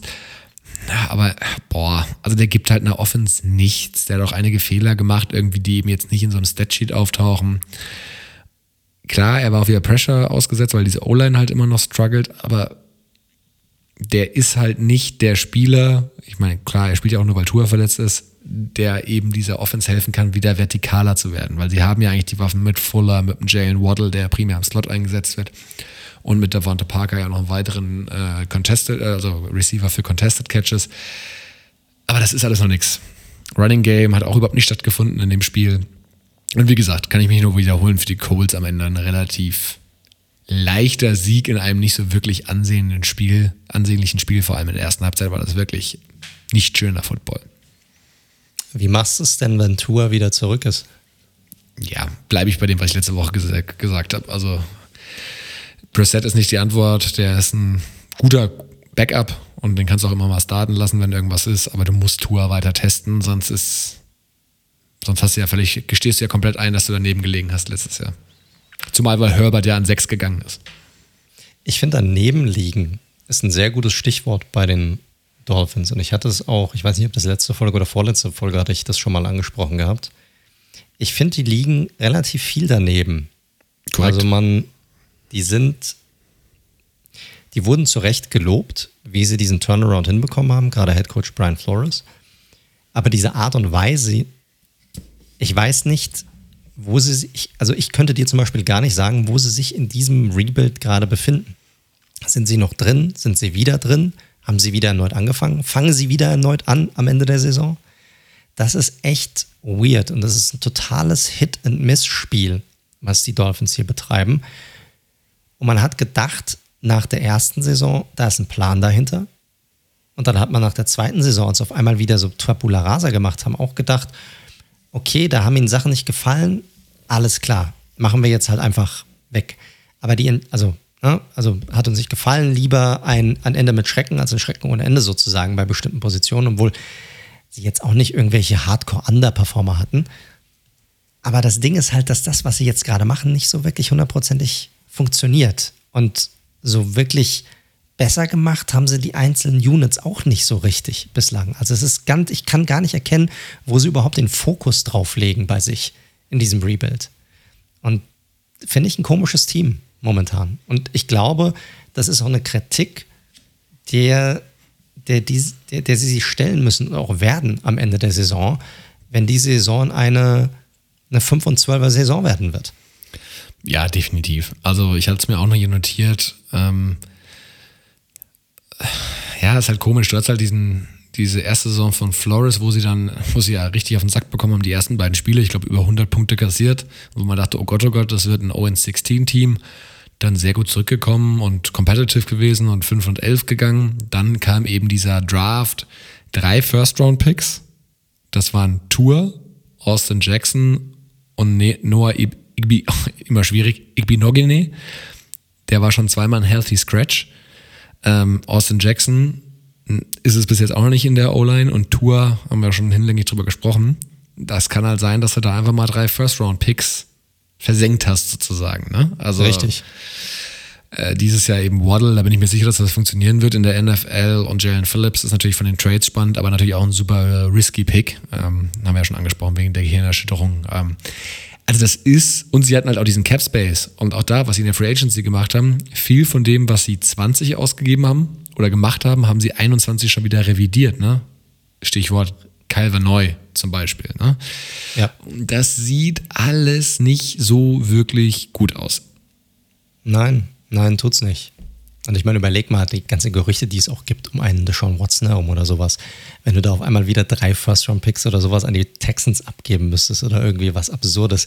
Wie sieht das denn auf einmal aus? Wie als hättest du einfach nur Picks hin und her geswitcht und komplett ohne Plan und es sind trotzdem irgendwie die gleichen Leute und du weißt nicht, du würdest nach drei Jahren wieder komplett am Anfang stehen, wo du eigentlich ursprünglich standest. Ja, es, was sich so ein bisschen da verdeutlicht, äh, wie gesagt, auch das nach Woche vier vielleicht ein bisschen früh, aber Richtig, die Saison klar. letztes Jahr war vielleicht schon ein bisschen zu gut. Hört sich doof an, aber hat vielleicht die Erwartungshaltung auch ein bisschen explodieren lassen. Hatten halt zehn Siege letztes Jahr. Was heißt explodieren lassen? Irgendwann musst du halt auch mal oder darfst du auch gerne mal davon ausgehen, dass du ein Team dann zusammen hast, dass du auch zu einem positiven Rekord führen kannst. Klar. So. Und klar, vielleicht waren sie ein bisschen weiter, als alle gehofft haben und es alle gedacht haben.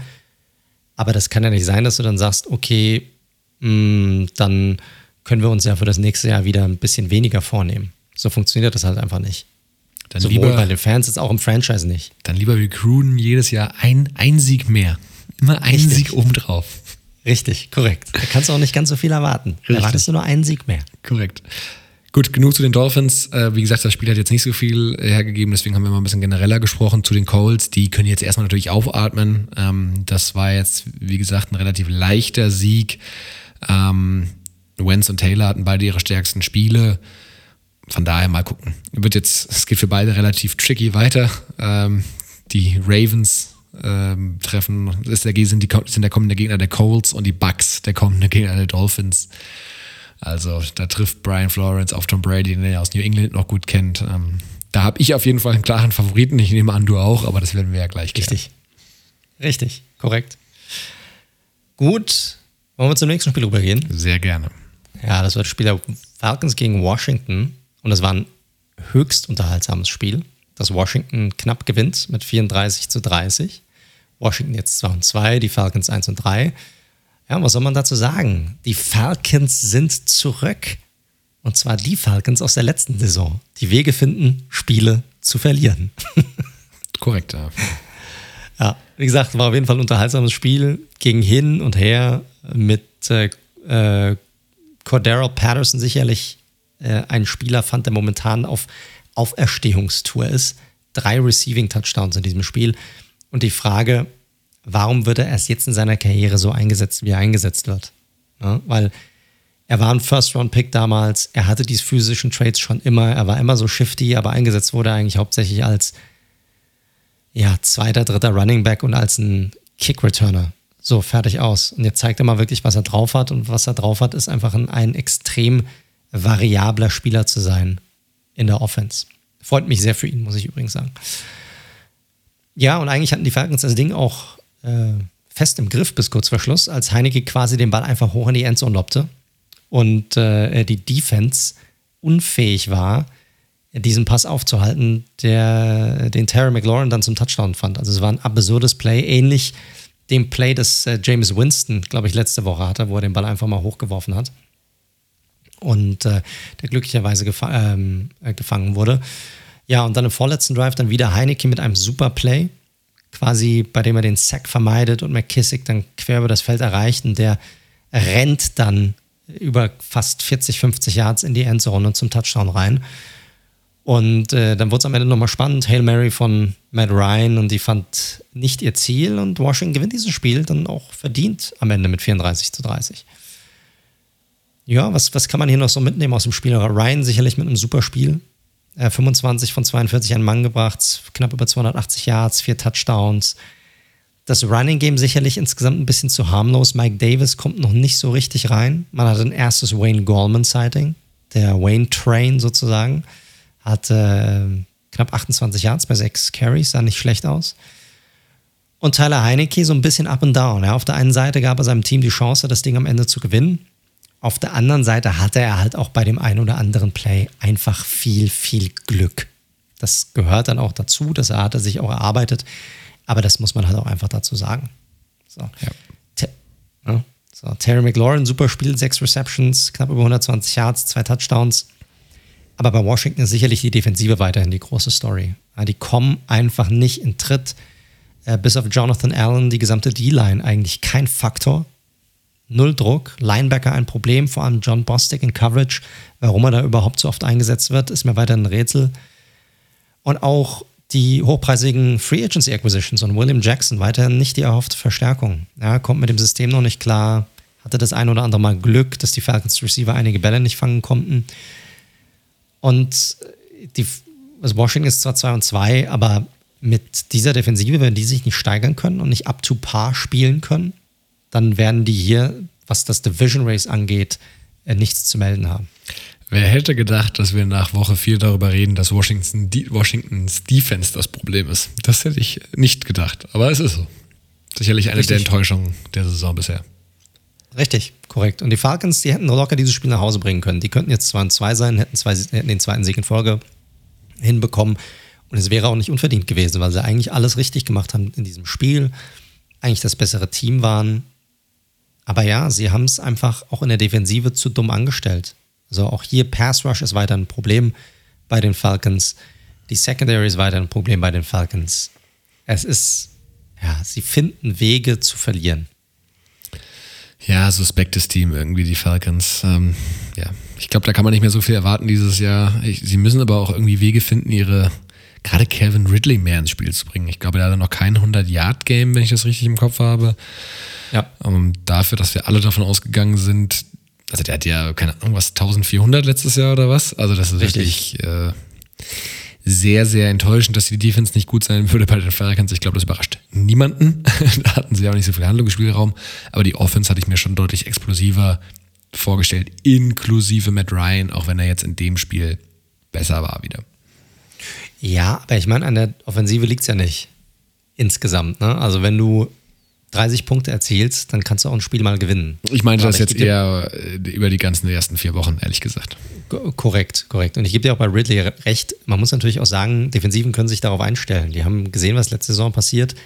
Er ist der klare Nummer eins. Eine wirkliche Nummer zwei haben sie nicht. Da hat sich jetzt Patterson herauskristallisiert, aber er ist ja eher so ein Hybridspieler. Das ist ja das Geile an ihm. Deshalb ist er für Fantasy so geil. Ich meine, er hat für mich irgendwie 35 Punkte erzielt. Und ich hatte es vor zwei Wochen noch erwähnt. Er ist einfach ein Spieler, den kannst du immer auf dem Feld lassen.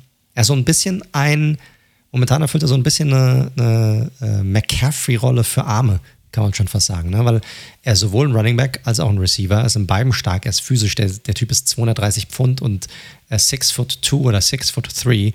Also ein, ein krasser Typ, was die Physis angeht. Und den kannst du auf beiden Positionen ausstellen. Den musst du eigentlich nie vom Feld nehmen. Und das ist halt, das finde ich, das macht Spaß, dass sie ihn so einsetzen. Aber ihm fehlt danach, hast halt nur noch Ridley. Pitts ist halt immer noch ein Rookie. Der, hat halt, der zeigt Ansätze, hat er auch in, dem, in diesem Spiel gezeigt. Ja, er ist auch in, involviert, hat immer seine Targets, hat auch immer seine Catches. Aber diese Breakout-Game war bisher halt einfach noch nicht da.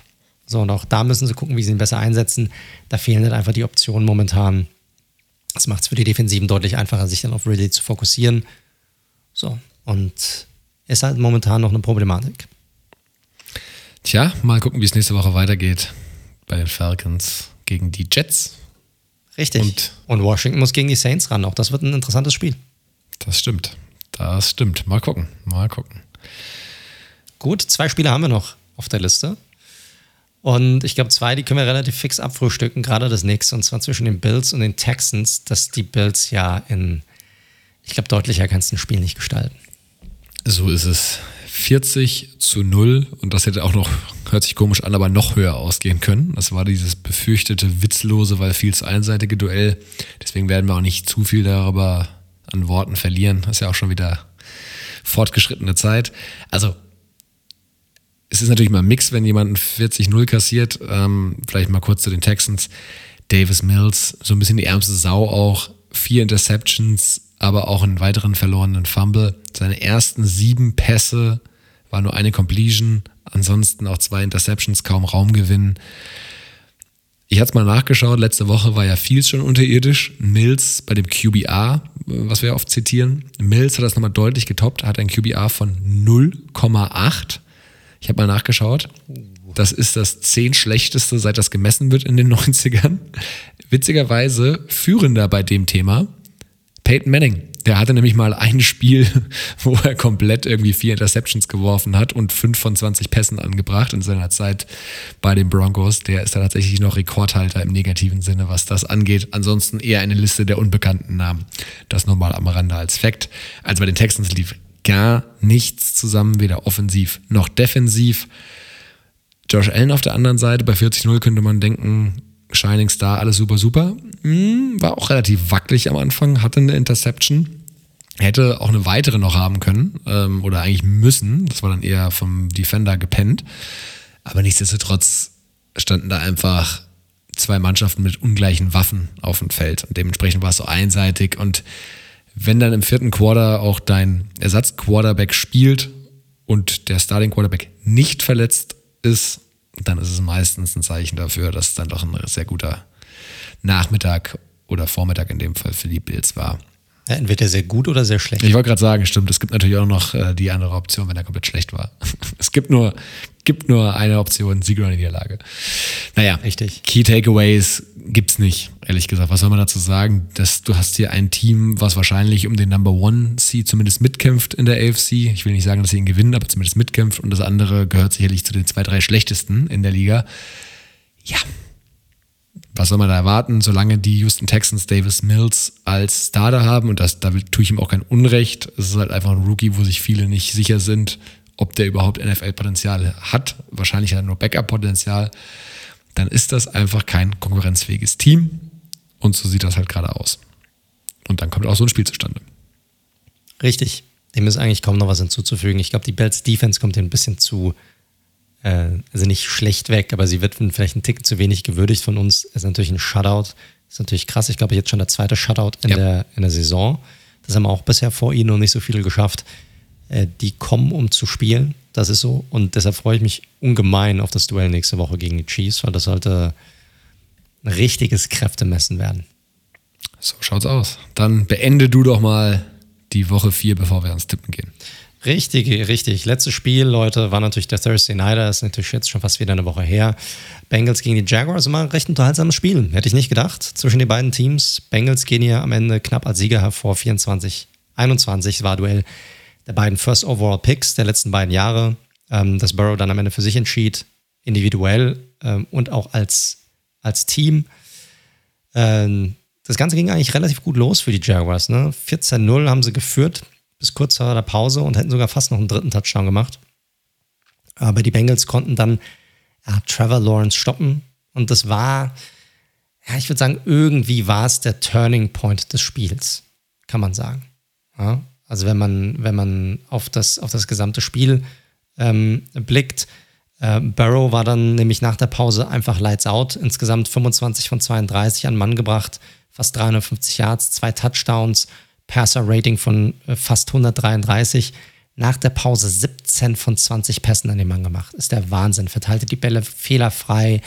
Er fand sowohl gegen die Zone als auch gegen die Blitzes Antworten. Also nichts konnte ihn quasi stoppen. Äh, Boyd, Tyler Boyd war hier der Hauptabnehmer, hatte neun Receptions für fast 120 Yards. Aber auch eine Säule des Spiels, Tight End CJ Uzoma, ja, der auch viel Verletzungspech hatte in der Vergangenheit, mit zwei Touchdowns, auch richtig gut Plays, die er teilweise hatte, wo auch die Chains gemoved hat.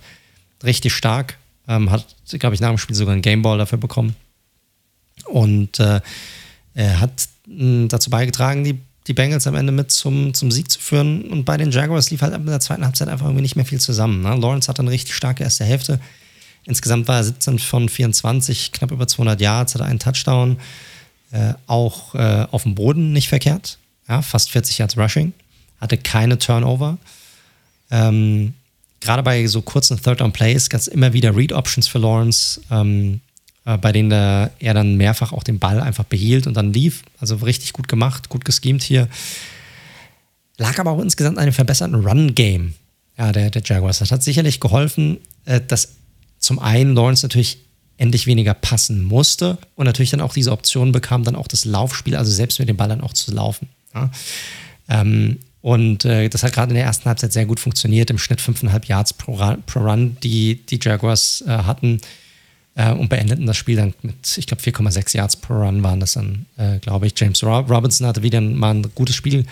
78 äh, Yards, zwei Touchdowns. Und auch LaVisca Chanel fand ich ziemlich auffällig ja. insgesamt. Definitiv äh, mal ein offensiver Lichtblick der Jaguars, muss man sagen. Korrekt korrekt. Wir hatten einen Key-Moment schon genannt. Der eine kurz vor der Pause, als wir Trevor Lawrence dann gestoppt hatten. Gab dann noch einen zweiten, so kurz vor Ende des Spiels. Gab sich Urban Meyer einen Ticken konservativer. Bei einem Fourth und Four an der Mittellinie ließ er sein Team panten. Und das Problem ist halt, die Jaguars hielten den Ball halt einfach nicht mehr zurück. So, da hätte er auch dafür gehen können oder vielleicht sogar dafür gehen müssen. War ein Rookie-Mistake des alten College-Coaches. Äh, ja, also hinterher ist man immer schlauer, aber in der Situation, ähm, glaube ich, wie gesagt, an der Mittellinie, es ändert sich ja nicht so wahnsinnig viel dadurch, ähm, je nachdem, wie der Punt halt ist. Und sie brauchten halt nur einen Field Goal zum Sieg, die Bengals, das haben sie gemacht und so ist das dann. Und ja, äh, die, schon interessant, ne? Urban Meyer und Lawrence, die ja ihre ganze Karriere nicht viele Spiele über verloren haben, ähm, müssen jetzt einstecken. Zum vierten Mal nacheinander. Richtig, ich glaube, als Profi ähm, hat Lawrence noch nie so oft verloren in seiner Karriere. Ich glaube, in, in, der Highschool und im College zusammen hatte er äh, nur vier Niederlagen insgesamt. Jetzt hat er vier Niederlagen in Folge schon einstecken müssen. Das ist auch so ein bisschen die Frage. Ich fand das immer ganz interessant bei den. Es ist natürlich schwierig zu bewerten, ob das jetzt die richtige Strategie ist oder nicht, aber einfach nur mal aus Interesse, wie die Teams so denken. Äh, da hatten sie ein Interview damals vor drei Jahren, als man Daniel Jones gedraftet hatte. Da hatte man ein Interview gehabt mit dem ähm, Chef-Scout der, äh, der Giants. Und der hat halt gemeint, was er halt super wichtig findet bei Quarterbacks sind nicht nur die Traits, die sie haben als Spieler, sondern ob die Quarterbacks selbst schon im, im Englischen sagt man Adversity, also äh, ob sie schon sich Widrigkeiten entgegenstellen mussten oder ob es bis dato einfach easy going war für die. So. Und das eine ist natürlich zu sagen, hey, du hast einen Quarterback, der ist einfach so gut, dass er Spiele gewinnt. Auf der anderen Seite ist das natürlich super schwierig zu bewerten. Wie kommt dann ein Quarterback damit klar, wenn er dann auch mal verliert? Ja, wie nimmt er das auf? Und das wird super spannend zu sehen sein bei einem Trevor Lawrence, der sowas eigentlich bisher noch gar nicht kannte. Also nicht, nicht auf dieser Ebene, auf dieser Magnitude. Ähm, das, das mitbekam. Also wird wird spannend zu sehen sein, wie sie damit klarkommen. Urban Meyer scheint damit nicht so gut klarzukommen. Wie man bisher, wie man ähm, ja jetzt sehen konnte. Der musste sich irgendwo anders aushelfen, um äh, sich, sich abzulenken. Mal sehen, wie das bei Trevor Lawrence sein wird. Ansonsten vielleicht, was man noch mitnehmen kann bei den Bengals, fand ich, die haben sicherlich eine gute Antwort gegeben in der zweiten Halbzeit. Ähm, sollten es halt dennoch vermeiden, zu konservativ ihre Offensive zu, zu callen. Das ist halt ein Problem, das bringt Burrow immer wieder in solche ja, Third and Long Situations, äh, Situationen, wo er eigentlich nicht drin sein muss. Das macht es natürlich extrem schwer in der Offensive. Und wenn du dann halt mal eine bessere Defensive gegen dich hast, die ein bisschen mehr Druck kreieren kann, die dann auch äh, die besser ist bei, bei Third Down, dann wird es halt schnell hässlich. So ist es, zumal Joe Mixon zumindest sein könnte, dass er ausfällt nochmal ein, zwei Wochen. Ähm, ist nicht ganz genau definiert. Higgins ist ja auch noch draußen bei ihnen. Umso wichtiger dann gutes Play-Calling vom lieben Zack. Richtig. Gut. Damit sind wir am Ende. Wir haben noch das Tippen, das steht bevor. Jetzt. Ja. Und äh, ich habe mal wieder nicht so gut abgeschnitten. ja. Ja, ich glaube, acht richtige habe ich gehabt. Hat, neun hattest du, glaube ich, oder? oder nee, zweistellig vorm Raiders spielt schon. Zehn oder elf. Ich weiß nicht genau. Was? Ach, Quatsch. Doch, Wirklich doch. so viele? Mhm. Lass mich nochmal zählen. Vielleicht habe ich mich verzählt bei mir. Nee, ich hatte nur acht. es, sind, es, sind, nur acht richtige. Besser wird es nicht, auch wenn ich mehrmals hingucke. Ja. Ja. Damit, äh, glaube ich, liegst du jetzt schon acht oder neun Tipps vor mir. Und wir haben nach Woche vier. Tja, was ja, soll ich sagen? Stark. Wir wissen, stark. wer hier der, wer der hier Experte ist, außer wenn es um Trainerentlassung geht. das ist wohl nicht so meine Stärke.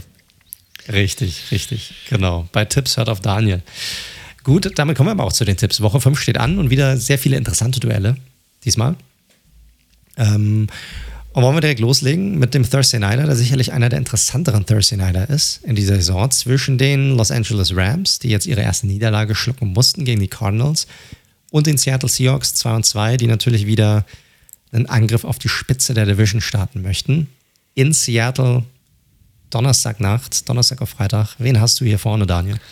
Ich habe leicht die Rams vorne, einfach auf dem Grund, ich glaube nicht, dass diese Front von Seattle wirklich Druck ausüben kann auf die bisher sehr stark spielende O-Line der Rams.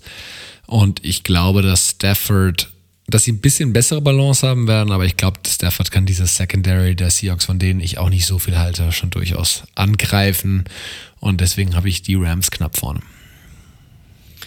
Ich sehe es tatsächlich sehr ähnlich. Die Seahawks haben zu viele Schwächen, sowohl im Scheme immer noch, als auch in der Defensive. Und da sehe ich die Rams einfach momentan als besseres Team. Und deshalb gehe ich hier auch mit den Rams als Sieger. Wird aber, glaube ich, ein geiles Spiel werden. Ja, ist ein schöner Opener. Mal wieder ein bisschen Prestige. Die letzten Wochen, Donnerstags, das war ja, naja, Äh, kommen wir zum nächsten Spiel. New York, wenn wir von Prestige reden, New York Jets gegen Atlanta Falcons, 1, 1 und 3, beide Teams. Finde ich schwierig zu bewerten, das Team. Äh, das, das Spiel hier. Ja, ich bin da auch ein bisschen. Also die Jets sind schon noch ein sehr wackeliges Team. Die Titans war ja wirklich eine Nichtleistung, ehrlich gesagt. Klar, die Falcons haben auch noch nicht so viel hingezaubert. Ich glaube, die Falcons machen das diesmal. Ich gehe auch mit den Falcons. Ich glaube, die haben einfach die bessere Offensive und werden das irgendwie, aber ich glaube ich glaub auch, das wird irgendwie so ein High-Scoring-Game auf beiden Seiten. Aber ich glaube, die Falcons gewinnen zu Hause. Nächstes Spiel auch wieder interessant, obwohl die Teams zwei Spiele auseinander liegen. 1 und 3 Eagles gegen die 3 und 1 Panthers in Carolina. Habe ich Carolina leicht vorne. Ah, finde es mega schwierig. Ja, ich, ich will, ich will wie immer Eagles. gegen die. ich, will, ich will ja wie immer gegen die Eagles tippen. Aber ich finde es mega schwierig. Ich glaube, das sind zwei Teams auf einem sehr, sehr ähnlichen Niveau. Ich weiß nicht, McCaffrey ist noch raus, oder? Aha. Aber ich, ich gehe mit den Panthers, weil ich glaube, die Defensive wird ja einfach deutlich mehr Druck ausüben auf Ja. Jalen Hurts. Ich glaube auch bei das den die Panthers. Chiefs getan haben. Ja. Panthers for the win. Äh, die Green Bay Packers spielen bei den Cincinnati Bengals, beide Teams 3 und 1. Hier habe ich die Ja. Packers vorne. Ich glaube, das ist dann doch noch bei aller Euphorie, die bei den Bengals ist, das ist dann schon nochmal ein Unterschied. Äh, Die Bengals sollen das jetzt mal genießen, aber die Packers sollten das gewinnen, denke ich. Auf allen Ebenen eigentlich das bessere Footballteam. Ich habe ja auch die Packers, aber ich glaube, es wird ein enges Spiel werden. Ja, das kann sein. New England Patriots 1 und 3, bei den Houston Texans auch 1 und 3. Ich glaube, hier ist relativ easy. Ich glaube, wir gehen hier beide mit den Patriots, oder? Korrekt. Tennessee Titans 2 und 2 bei den Jacksonville Jaguars. 0 und 4, das einzige Team ohne Sieg. Nee, das stimmt nicht. Das stimmt nicht, sorry. Die Lions haben auch noch keinen Sieg. Tut mir leid, liebe Lions-Fans. Ja. Auch wenn wir vorhin sehr gehatet haben, was die Titans angeht, das müsste meiner Meinung nach trotzdem reichen, um die Jaguars zu schlagen. Richtig. Sehe ich ganz genauso. Titans gewinnen das Ding. Ich glaube, bisher haben wir noch keinen unterschiedlichen Picks. Hm? Äh, sehe ich nicht. Nee, haben wir nicht. Ich denke, beim nächsten wird es ähnlich sein. Detroit Lions 0 und 4, bei den Minnesota Vikings 1 und 3. Aber wir haben es ja vorhin besprochen. Ich glaube trotzdem, dass die Vikings hier klar das bessere Team sind. Vikings gewinnen das. Schließe ich mich an. Äh, interessant. Denver Broncos vielleicht ohne Teddy Bridgewater mit Drew Lock bei den Pittsburgh Steelers. Broncos 3 und 1, Steelers 1 und 3. Zwei Quarterbacks auf ähnlichem Niveau. Sorry, ich weiß, Steelers-Fans, das ist böse, aber nehmt es mir nicht übel. Ben war ein super Quarterback, aber momentan ist das echt fürchterlich anzuschauen. Mm, Ja, ich glaube trotzdem, dass es mal wieder ein Erfolgserlebnis für die Steelers geben. Ich kann es nicht so ganz begründen, weil eigentlich, wenn ich so an Von Miller denke und die Front der Broncos, die müssten eigentlich viel Spaß haben mit der doch immer noch sehr wackeligen O-Line der Steelers. Irgendwie Bauchgefühl durch die Verletzungen und wenn wirklich Luck, sp- äh, nicht Luck, sondern Lock, Luck wäre besser, äh, Lock spielt. Ich, Luck wäre definitiv besser, ja. ähm, ich Bauchgefühl, ich gehe mal, gebe den Steelers den Sieg. Das Ding ist, ich sehe es sehr ähnlich. Also, wenn ich jetzt wüsste, dass Bridgewater spielen könnte, dann würde ich wahrscheinlich mit den Broncos gehen. Aber da ich das nicht weiß und momentan davon ausgehe, dass Drew Lock spielen wird, glaube ich, dass die Pittsburgh Defense das Spiel gewinnen wird im Vergleich zu der Broncos Defense. Deshalb gehe ich hier ein knapper, hässlicher Sieg der Steelers. Miami Dolphins 1 und 3, bei den Tampa Bay Buccaneers 3 und 1. Ich glaube, das ist relativ easy. Wir beide gehen hier auf Tampa Bay. Korrekt. So, jetzt finde ich es schon schwieriger. Norland Saints beim Washington Football Team. Beide Teams mit einem ausgeglichenen Record, 2 und 2. Wen hast du hier vorne? Also das sind ja beides Rollercoaster-Teams, muss man sagen. Ähm, ich finde, die Saints haben sich nur zweimal oder vor allem jetzt am Wochenende selbst in, ins Knie geschossen äh, und Washington hat zweimal sehr glücklich gewonnen, ehrlicherweise. Also der Sieg gegen die Falcons als auch gegen deine Giants war ja, naja, sagen wir mal, mit durchaus glücklichen Umständen auch verbunden. Ich glaube, dass das ein bisschen aufhört und ich glaube, die Saints machen das. Ich finde es mega schwierig, weil jetzt mal ganz ehrlich, so, also die Saints waren klar besser als die Giants über dreieinhalb Viertel hinweg. So.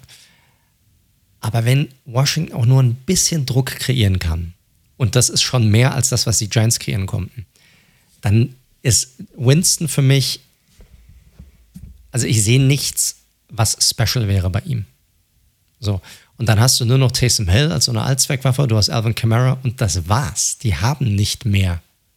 So, das heißt, ich finde ich gehe hier mit Washington tatsächlich. Ich glaube, Washington gewinnt das. Das wird ein knappes Spiel, aber ich glaube, Washington gewinnt das. Ich glaube, die sind das bessere Team. Tatsächlich. Maybe. Auch, auch wenn ich voll bei dir bin. Auch wenn ich glaube, dass ne, glückliche Siege, aber ich glaube, die sind besser. Äh, eines der Matchups, auf die wir alle sehr schauen werden, ist definitiv das nächste, und zwar zwischen den Cleveland Browns und den Los Angeles Chargers in LA. Beide Teams 3 und 1. Spannend. Spannendes Spiel, ähm, gerade mit dieser neuen Front. Äh, der nächste Härtetest für die Chargers O-Line. Ähm, absolutes Duell auf Augenhöhe. Ich gehe hier einfach wirklich nur mit dem Heimteam und dem besseren Quarterback, weil Mayfield ist bislang sehr wackelig. Ähm, ich glaube auch, dass es auch, das wird auch kein High-Scoring-Game. Ich glaube tatsächlich, das äh, können mir gut vorstellen, dass beide Teams nur rund um die 20 Punkte haben werden. Äh, 21 irgendwas. Äh, und gehe aber mit den Chargers dementsprechend. Ich gehe auch mit den Chargers. Einfach diese Defense so stark wie die war gegen den aktuellen Mayfield, der damit echt auch Probleme hat.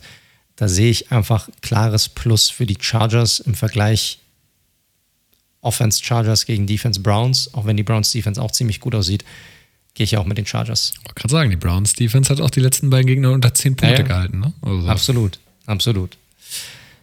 Chicago Bears bei den Las Vegas Raiders, Chicago 2 und 2, deine Raiders 3 und 1. Ja, also auch ohne Fanbrille bisher ist Vegas das bessere Footballteam. Muss man mal gucken, äh, was da jetzt an Verletzungen noch reinkommt. Wenn natürlich die ganze Secondary ausfällt, sieht es noch ein bisschen anders aus.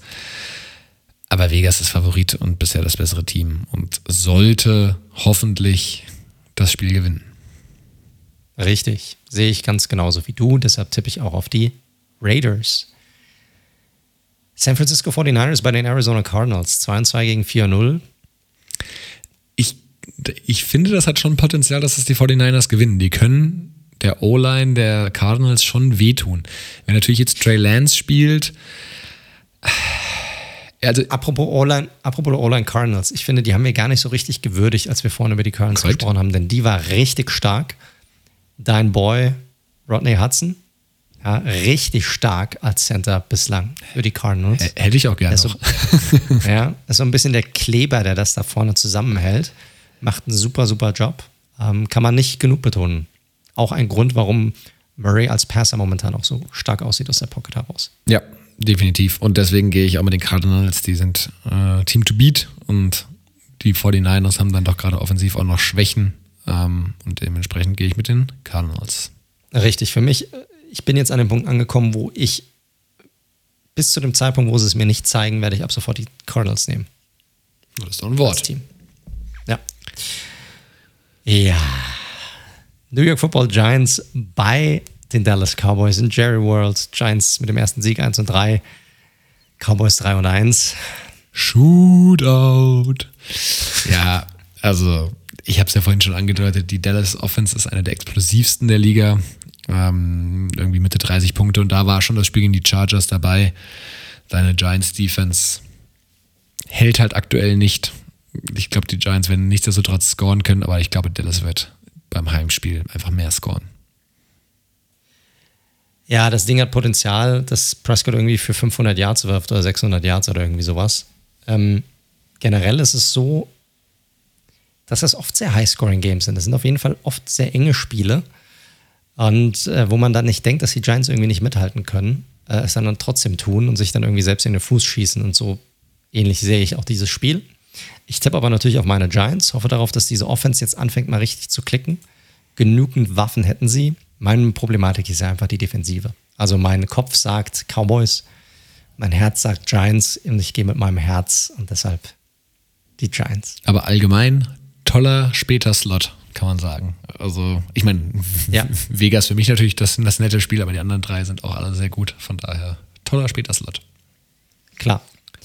Zwei haben wir noch. Buffalo Bills bei den Kansas City Chiefs. Bills 3 und 1, Chiefs 2 und 2. Das ist der Sunday Nighter. Ist, Den hast du als Sieger ich, ich tippe ja normalerweise auch eigentlich immer auf die Chiefs äh, und bin nach wegen, weil sie in Arrowhead spielen, hier ein bisschen geneigt. Ich finde die Chiefs Defense aber wirklich problematisch. Also wenn die Eagles mit der Offense hier schon so viel einschenken und Buffalo hat beides aktuell, auch wenn Allen sicherlich noch nicht auf dem Niveau von letztes Jahr spielt, ich gehe hier tatsächlich mal mit den Bills. Ich gehe auch mit den Bills. Ich finde, da sind, liegen Welten zwischen den beiden Defensiven aktuell. Auch wenn auf der anderen Seite Patrick Mahomes ist, ist nochmal eine andere Geschichte. Aber da liegen Welten und ja, äh, Josh Allen ist wackelig, aber diese Defense ist einfach momentan zu schlecht bei den Chiefs. Deshalb gehe ich hier mit den Bills. Wird ein geiles Spiel, aber Bills gewinnen das. Und der Monday Nighter Indianapolis Colts bei den Baltimore Ravens 1 und 3, die Colts, Ravens 3 und 1. Wen hast du hier? Ravens. Also. Habe ich auch. Ist für mich auch irgendwie, ich könnte jetzt verschiedene Dinge reingehen. Ich sehe aber die Colts nicht als also die sind einfach biederer Durchschnitt. Punkt. Richtig, korrekt. Ravens for the win. Gut, Leute, damit sind wir am Ende der heutigen Episode. Ja, wieder fast drei Stunden hinbekommen, nicht ganz. Zum Glück diese Woche müssen auch nicht immer ganz drei Stunden sein. Ja, Leute, ansonsten, ich hoffe, ihr habt auch diese Woche wieder Spaß gemacht, habt gerne zugehört, ähm, freut uns immer wieder, äh, wenn ihr zuhört. Zuhörerzahlen sind echt in letzter Zeit nach oben gesprungen, das freut uns natürlich, sagt es gerne auch weiter. Äh, ansonsten, ja, ich hatte es vorhin schon mal gesagt, wenn ihr uns erreichen möchtet, dann tut dies am besten über unsere Social Media Kanäle, am besten über Twitter unter dem Handle at redzone underscore live oder gerne über Instagram unter dem Handle at redzone.live. Gebt uns dort ein Follow, schreibt uns gerne an, wir schreiben auch gerne zurück. Und äh, ansonsten, wenn ihr uns hören wollt, ihr findet uns auf allen gängigen Podcast-Plattformen über Spotify, äh, Apple Podcast, Google Podcast, Stitcher, Deezer, you name it, wir sind da drauf. Da lasst da auch gerne eine Bewertung, das hilft uns auch immer sehr. Und äh, wenn es euch gefällt, drückt heftig den Abonnieren-Button. Ansonsten bleibt mir nichts anderes übrig, als mich dafür zu bedanken, dass ihr diese Woche wieder mit zugehört habt. Bei dir zu bedanken, lieber Daniel, dass du auch diese Woche wieder mit dabei warst. Sehr gerne. Trotz Niederlage. Ich hoffe auf einen Winning-Podcast nächste Woche. Das hoffe ich natürlich auch. Und dann wünschen wir euch natürlich da draußen eine wunderbare Woche und wie immer bleibt gesund und bis zum nächsten Mal.